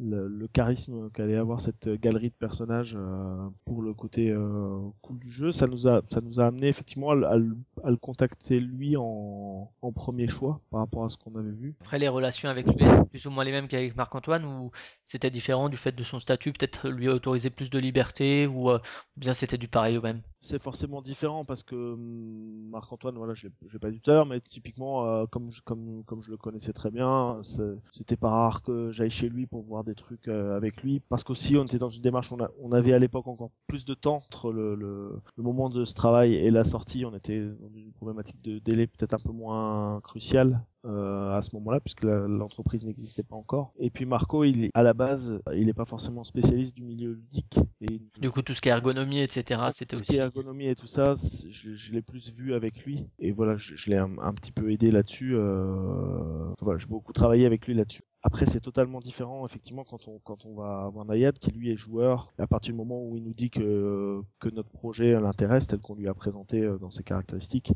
on a vu très, très vite que, effectivement, ben, le fait que lui soit spécialiste du, du milieu ludique, ça, n'en- ça n'enlève rien au, au travail de Marco, mais euh, Accélère, disons, le pro, le cas- contact avec cas- l'éditeur. en tout cas, dans, dans, la, dans, le, dans le type de proposition euh, qu'il peut faire au niveau, euh, au niveau ça intègre la- les questions ergonomiques directement en fait. D'accord, ouais. Ok. Sur, sur Sol, justement, donc, le, donc c'est Pierre Buty, hein, l'auteur, hein, euh, pour rappeler pour euh, les auditeurs. Comment est-ce que ça se passe, justement, l'évolution du proto, que ce soit le thème, les mécaniques, etc. Euh, quelle envie il y a derrière, parce que c'est un jeu quand même qui se joue jusqu'à assez nombreux, ce qui est une des, je pense, un des arguments de, de Sol euh, par rapport à d'autres jeux qui peuvent sortir, qui est pas non plus pour autant un, jeu d'ambiance, euh, un party game, quoi. Comment s'est évolué justement ce, proto, Seb? Alors comment évolue ce proto? On a beaucoup travaillé dessus, essayé des choses pour différentes directions par rapport à, à, la proposition de départ qui nous nous séduisait, c'est-à-dire que on était sur le jeu d'équipe qui se joue, euh, qui est pensé pour euh, pouvoir se jouer euh, jusqu'à 8 et effectivement avec ses personnages, avec, avec les pouvoirs et sur une île en 3D. Donc ça c'est ça c'est vraiment les, les arguments qui nous plaisaient. Au final, Je je sais pas si, si tu veux tout de suite euh, rappeler un peu le, le pitch de Sol rapidement le comme ça ça sera peut-être plus clair pour les auditeurs de visualiser un peu l'évolution qu'il y a eu alors le pitch de Sol au final tel qu'il est euh, tel qu'il est euh, aujourd'hui, c'est donc en vente. ouais. euh, deux équipes, c'est donc deux équipages qui arrivent sur une île pour chercher le trésor du dieu soleil, d'un côté les conquistadors et de l'autre des aventuriers. Et ces deux équipes vont donc s'affronter sur l'île, les joueurs euh, jouant des, personnages au sein de ces équipes. Donc ces deux équipes s'affrontent sur l'île pour chercher des indices et trouver le trésor. Donc euh, via ces indices, ils vont pouvoir influer sur le temple dans lequel le trésor va apparaître au moment où tous les indices ont été trouvés. Et au moment où le trésor va apparaître dans un des temples, le but euh, pour les équipes, c'est de, c'est de s'emparer du trésor et de réussir à, s'évader de l'île avec, tourner à leur bateau ou à un point où- d'où ils peuvent partir. C'est un jeu à plusieurs étapes quoi. Très clairement il y a, il y a Ouais. des points de rupture qui vont faire changer presque la dynamique du jeu à l'intérieur du jeu. Voilà, il y a vraiment deux phases. Il y a toute la phase euh, préparatoire où on va, euh, entre guillemets, euh, manigancer un, dans un système de trésor qui peut, qui peut être s'apparenter un petit peu à celui de Tobago. Euh, C'est-à-dire que les joueurs Une très bonne référence. hein. les, les joueurs déterminent eux-mêmes par les cartes qu'ils vont jouer les critères du, du temple qui, qui va accueillir le trésor, qui va abriter le trésor. Et donc il y a cette phase préparatoire où, euh, où on va essayer d'être le mieux placé par rapport au moment où le trésor va apparaître et, euh, et ensuite euh, de, Et la phase de course vers le trésor, et, la et fa- du coup, phase d'échappatoire. ensuite pour, pour s'échapper de l'île euh, Ouais, on est à la barbe de l'autre équipe. Ok, donc là on a un peu le, le pitch et puis on voit un peu la dynamique globale du jeu.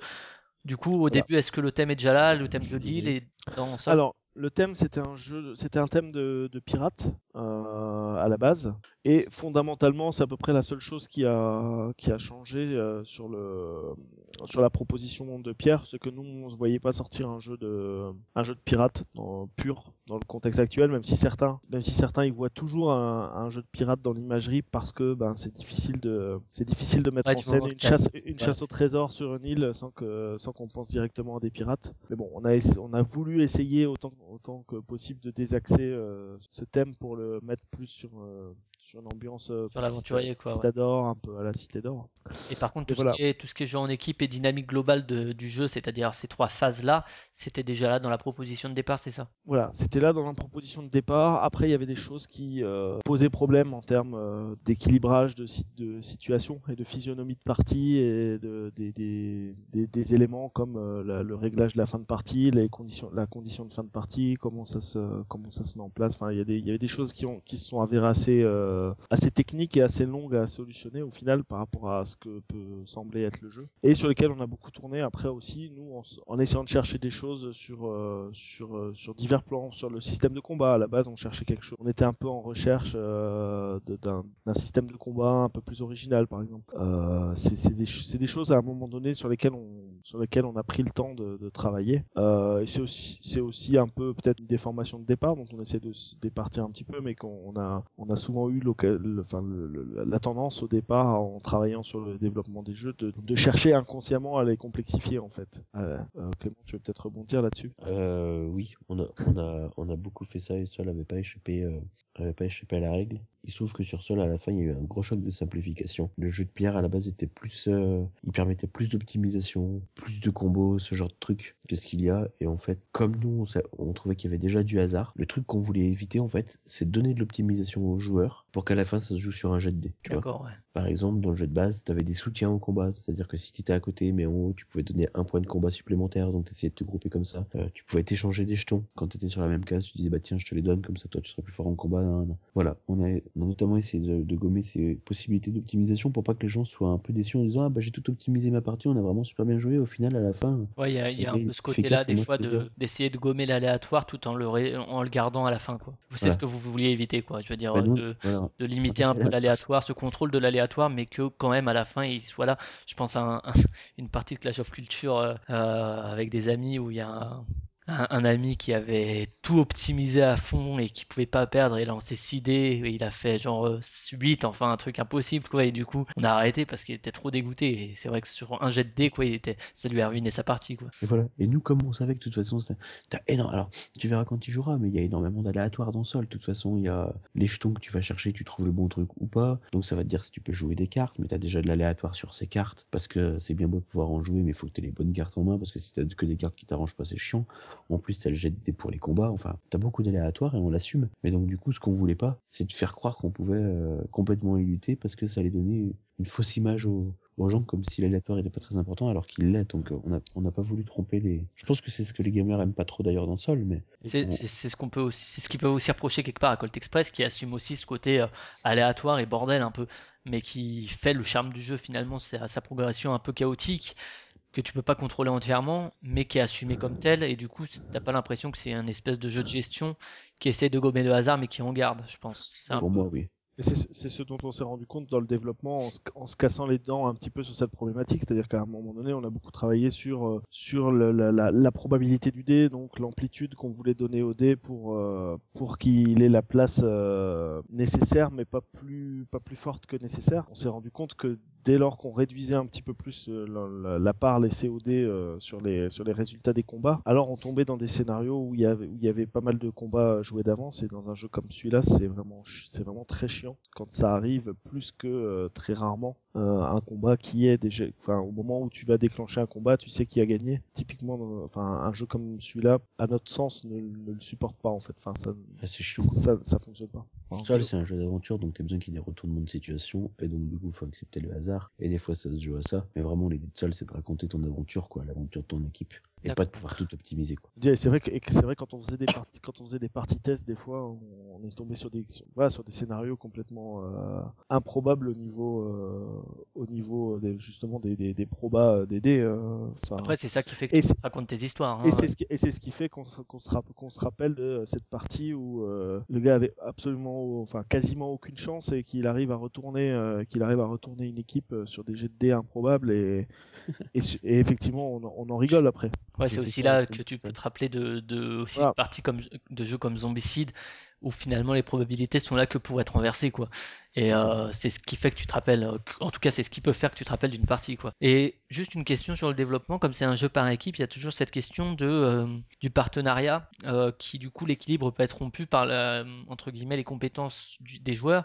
Est-ce que le fait d'assumer ce côté aléatoire ça permet justement d'éviter ce déséquilibre de, de compétences entre les joueurs? Euh, Seb, peut-être Ça suffit ou? Euh, c'est-à-dire dans le sens, tu veux dire dans l'effet leader, dans quelque chose de non dans, Ben, non, mais par, par exemple, euh, rien à voir, mais Time's Up qui est un jeu en équipe, ton résultat va dépendre du partenaire pas mal Ah, ok, avec d'accord, tu es. Et là, comment est-ce qu'on fait finalement pour éviter de, euh, si un tel est avec un joueur qui a moins de compétences dans ce type de jeu que l'équipe adverse, on est sûr de perdre ou de gagner? Est-ce que le fait d'assumer ce côté aléatoire et de mettre de l'aléatoire là-dedans suffit à, à limiter ce, ce déséquilibre entre les équipes? Effectivement, je pense que ça y participe. En tout cas, euh, c'est sûr que euh, typiquement, euh, c'est le, c'est la, la part positive de de- d'avoir une part de hasard comme ça dans un jeu, c'est que aussi euh, le jour où tu vas jouer avec ton gamin avec un jeu ou ah, enfin un jeu comme celui-là où voilà, enfin il, il peut quelque part en étant un petit peu moins stratégique, il peut la- avoir l'impression qu'il a ses chances de gagner contre les adultes ou voilà, enfin et c'est enfin Participe à à cette différence, à éviter justement les, les inégalités comme Voilà, ça. on va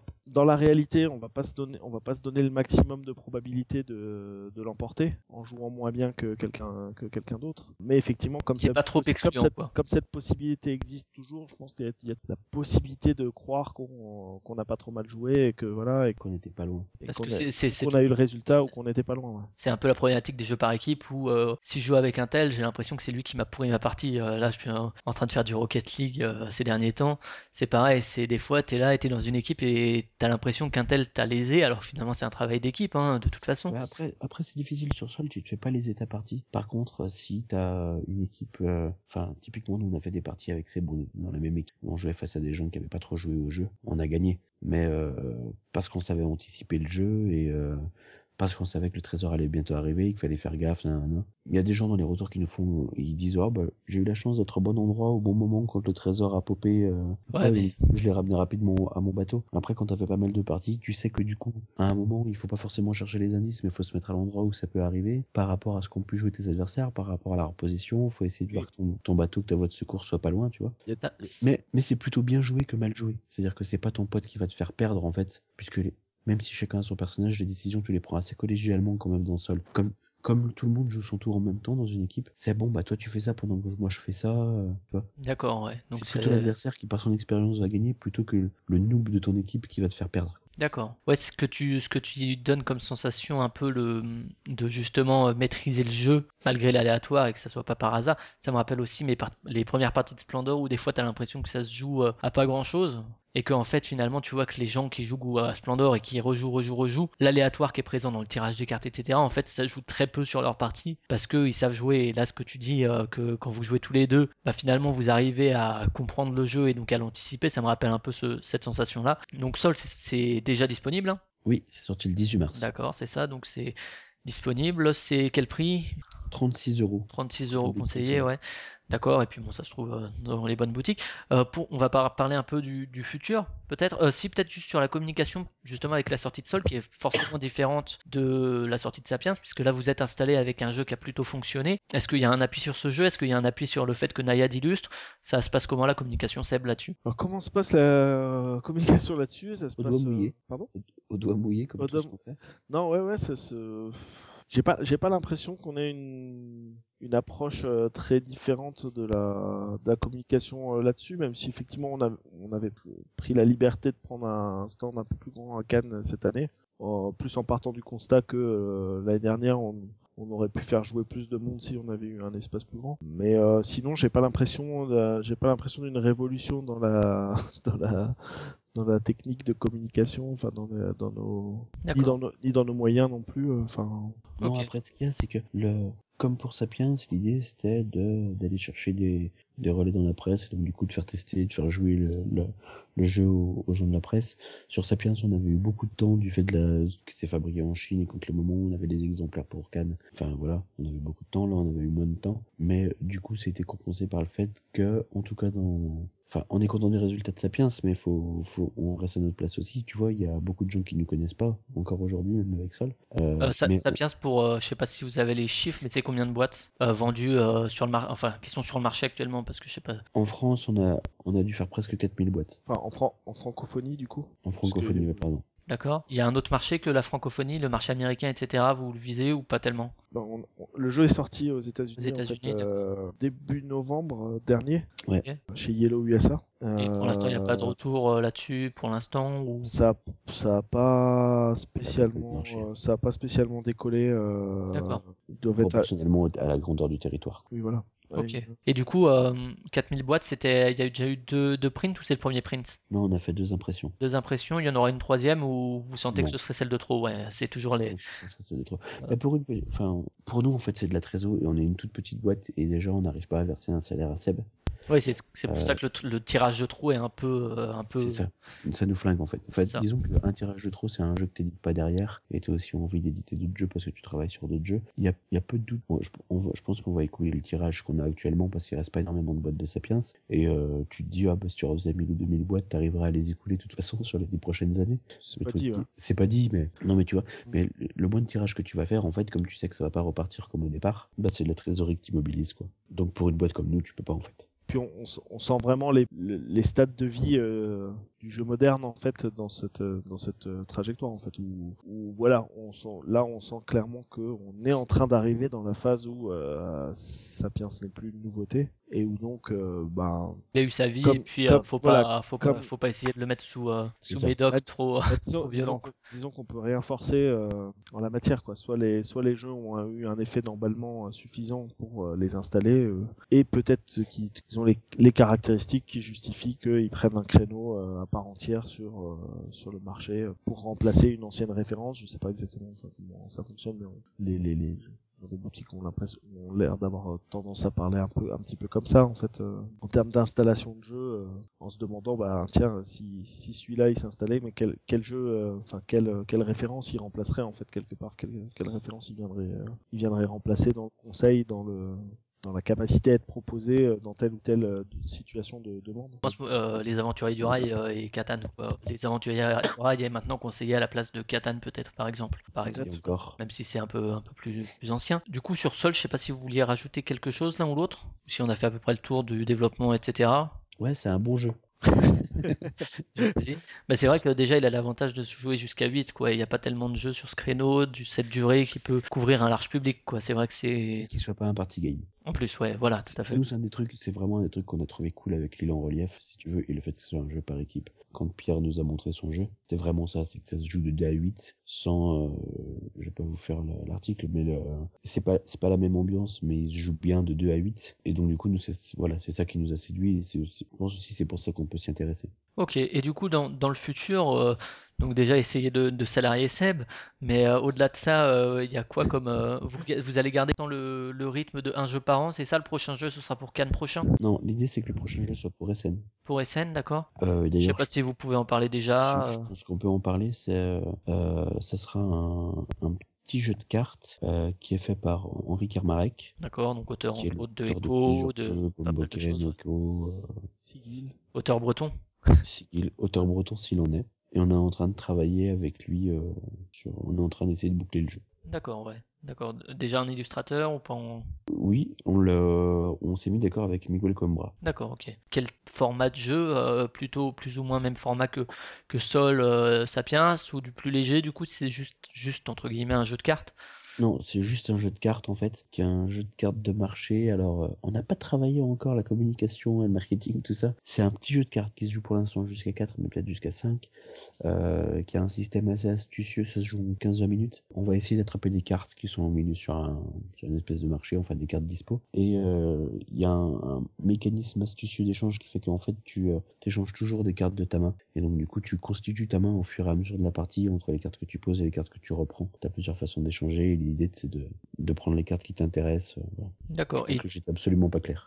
Il y a un peu une dynamique dedans de, euh, bah, de dichotomie entre, entre, le, entre le moteur que tu es obligé de te créer pour faire des échanges qui vont te euh, gonfler ta main en te rapportant plus de cartes et en te permettant de développer ta main, et, euh, la- et le- le- l'enjeu de scoring qui peut être euh, qui peut rentrer en contradiction avec ça donc à, à mon sens ça a une dynamique un, peu un peu proche du deck building sans être du deck building euh, du tout mais dans, dans cette euh, dans la sensation. dans cette Est-ce que, est-ce que, je me, est-ce que je me trompe un peu aussi si je le compare à Elysium dans le côté est-ce que je sais- est-ce que je les garde devant avec le pouvoir ou est-ce que je les descends pour scorer? Non, c'est beaucoup plus simple que ça. Il n'y a pas tout ça. Ouais, mais est-ce que cette contrainte, justement, juste ce, ce petit choix entre ce dilemme entre je le garde pour tel.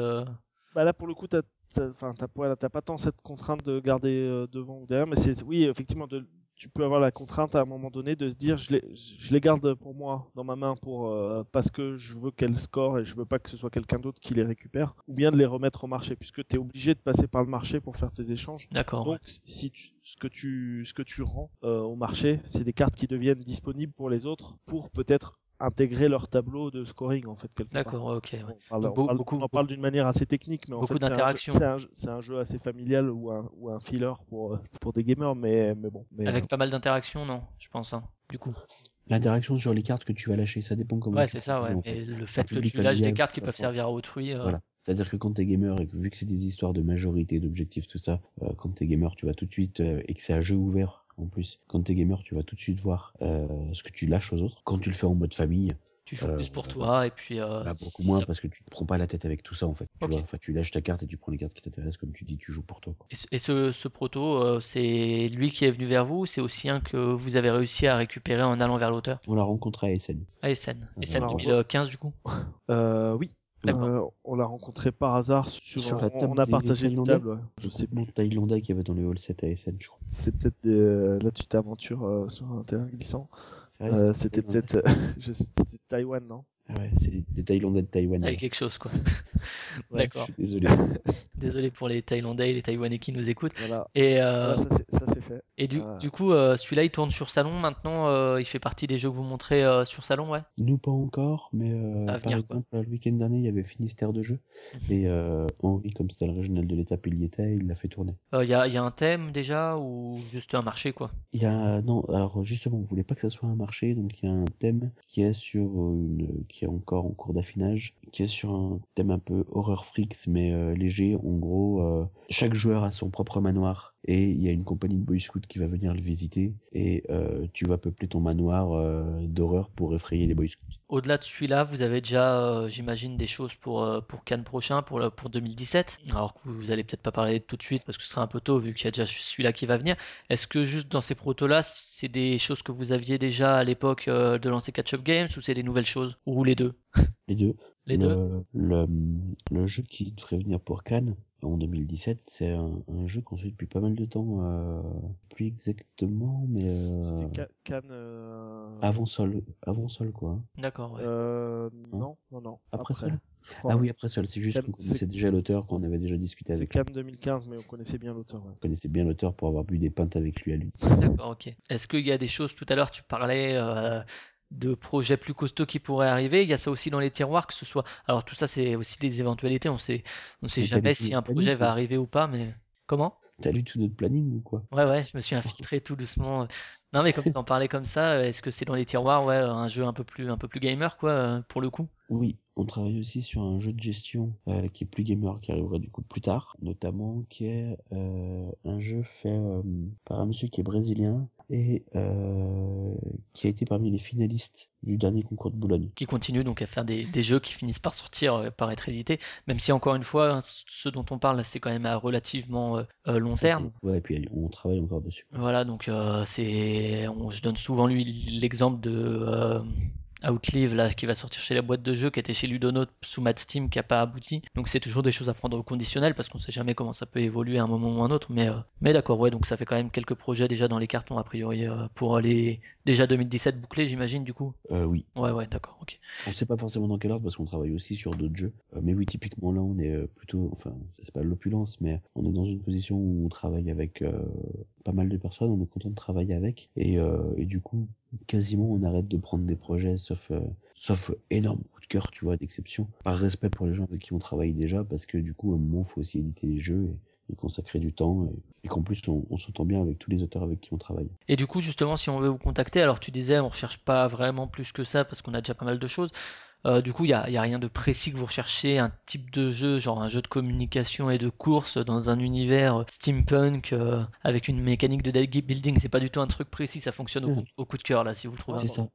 C'est ça. Mais alors, le- l'avantage pour, enfin, le gros plus pour, euh, pour le coup de cœur, c'est qu'il y a un, c'est qu'il y a un concept vraiment original.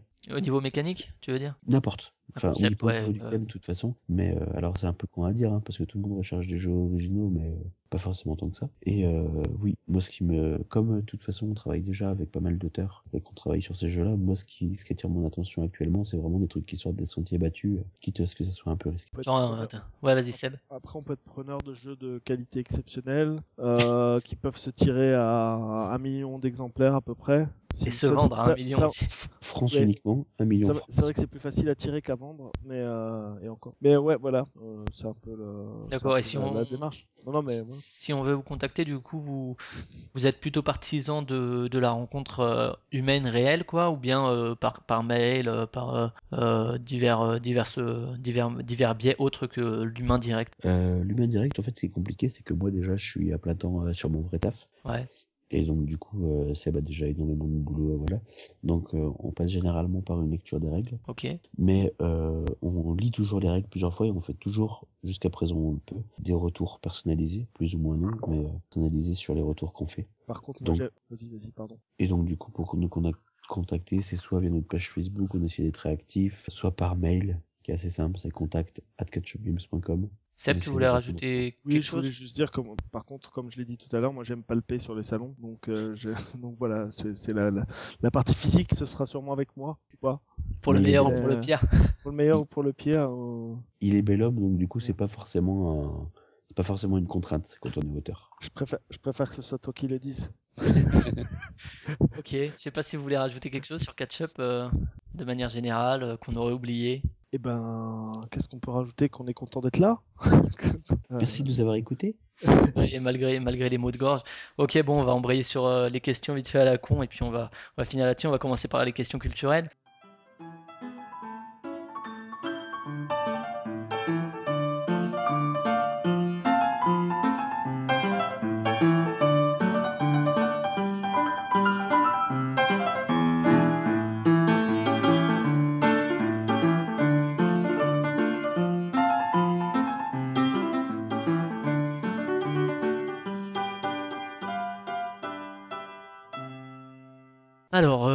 Euh, Clément, série, TV, ciné, des trucs cultes euh, que tu Oh. dois recommander? Putain, c'est là qu'on va voir que je, que je regarde. pas. Alors oui, en film, euh, je dirais American Beauty. C'est dire si Yes, c'est vieux. ouais. 99 déjà. Putain.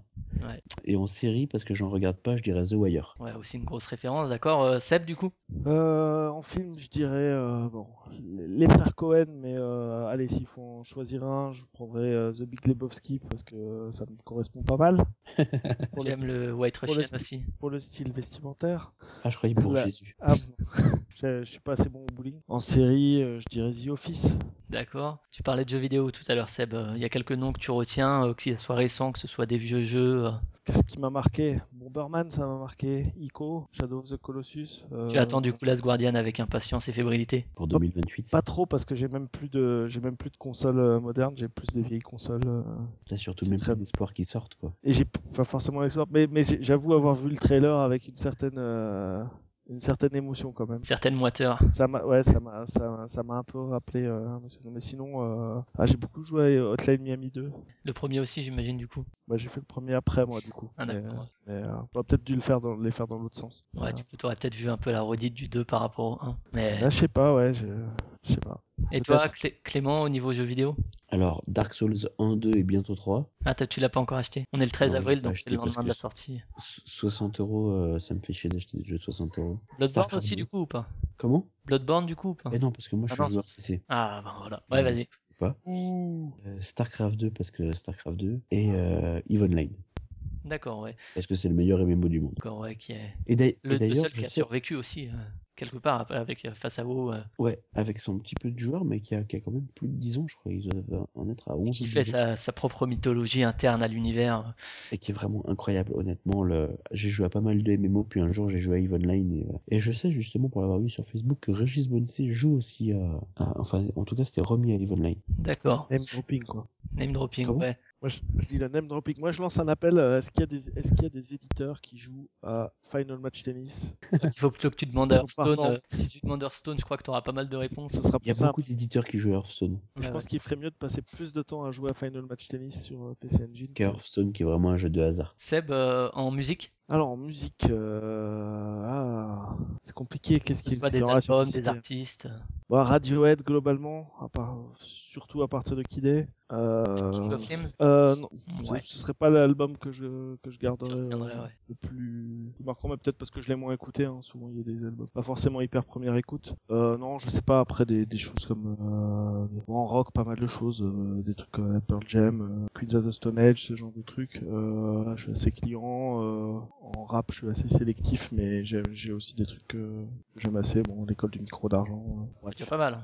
Clément, Oui. euh, pareil, musique? Euh, en musique, je dirais euh, DJ Shadow ou euh, Electro Hip Hop. Ah ouais.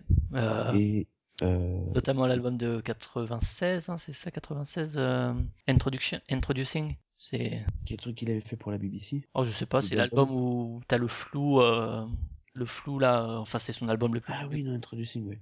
Ouais, Ouais, moi j'aurais dit Preemptive Strike et euh, Private Press. Ouais, qui sont bien aussi, ouais, c'est vrai. Il en sort un cette année, je crois d'ailleurs, hein, DJ Shadow, il me semble. Ah ouais, qu'on- Herbalizer aussi pour le hip-hop de l'époque. Euh, en reggae parce que j'écoute beaucoup de reggae. Groundation. D'accord. Clément, littérature et ou BD Putain, en BD plein. Euh, en BD, euh, Long John Silver déjà, qui était une inspiration sur le thème de Sol, qui était la première inspiration avant les Cités d'Or. Universal War One, qui est vraiment un must pour moi. D'ailleurs, il y a le Univer- Universal War 2 qui est en train de sortir. Euh, Légende des contrées oubliées, Chronique de la Lune Noire, qui à l'époque a vraiment euh, une foule de BD. Et en littérature, je dirais, moi, le, le livre qui m'a vraiment marqué, c'est Eldorado de euh, Laurent Godet. Et euh, qui après s'est perdu avec des, euh, des livres moins bien plus tard, mais euh, qui est vraiment Eldorado qui est vraiment très cool. Seb, pareil, même question. Alors en BD, moi je suis très très pauvre.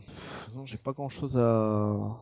J'ai pas grand chose à citer. C'est un peu, hein. un peu quelque chose à partir de à côté de quoi je suis passé. En littérature, euh, je pourrais faire quasiment la même réponse. Je crois que le, le- de me plonger dans le jeu, ça m'a coupé de pas mal de pas mal de choses à côté. Euh, Qu'est-ce que Qui t'a marqué dans ta petite enfance, en- un trauma enfantin 1984 parce que je l'ai pas mal lu pour euh, pour travailler dessus. Ouais, ça c'est un bouquin qui m'a vraiment marqué. Bon, je sais pas la conjuration des imbéciles, euh, ce genre. D'accord, ouais, de Tool, Ouais. Kennedy Tool, Ouais. ouais.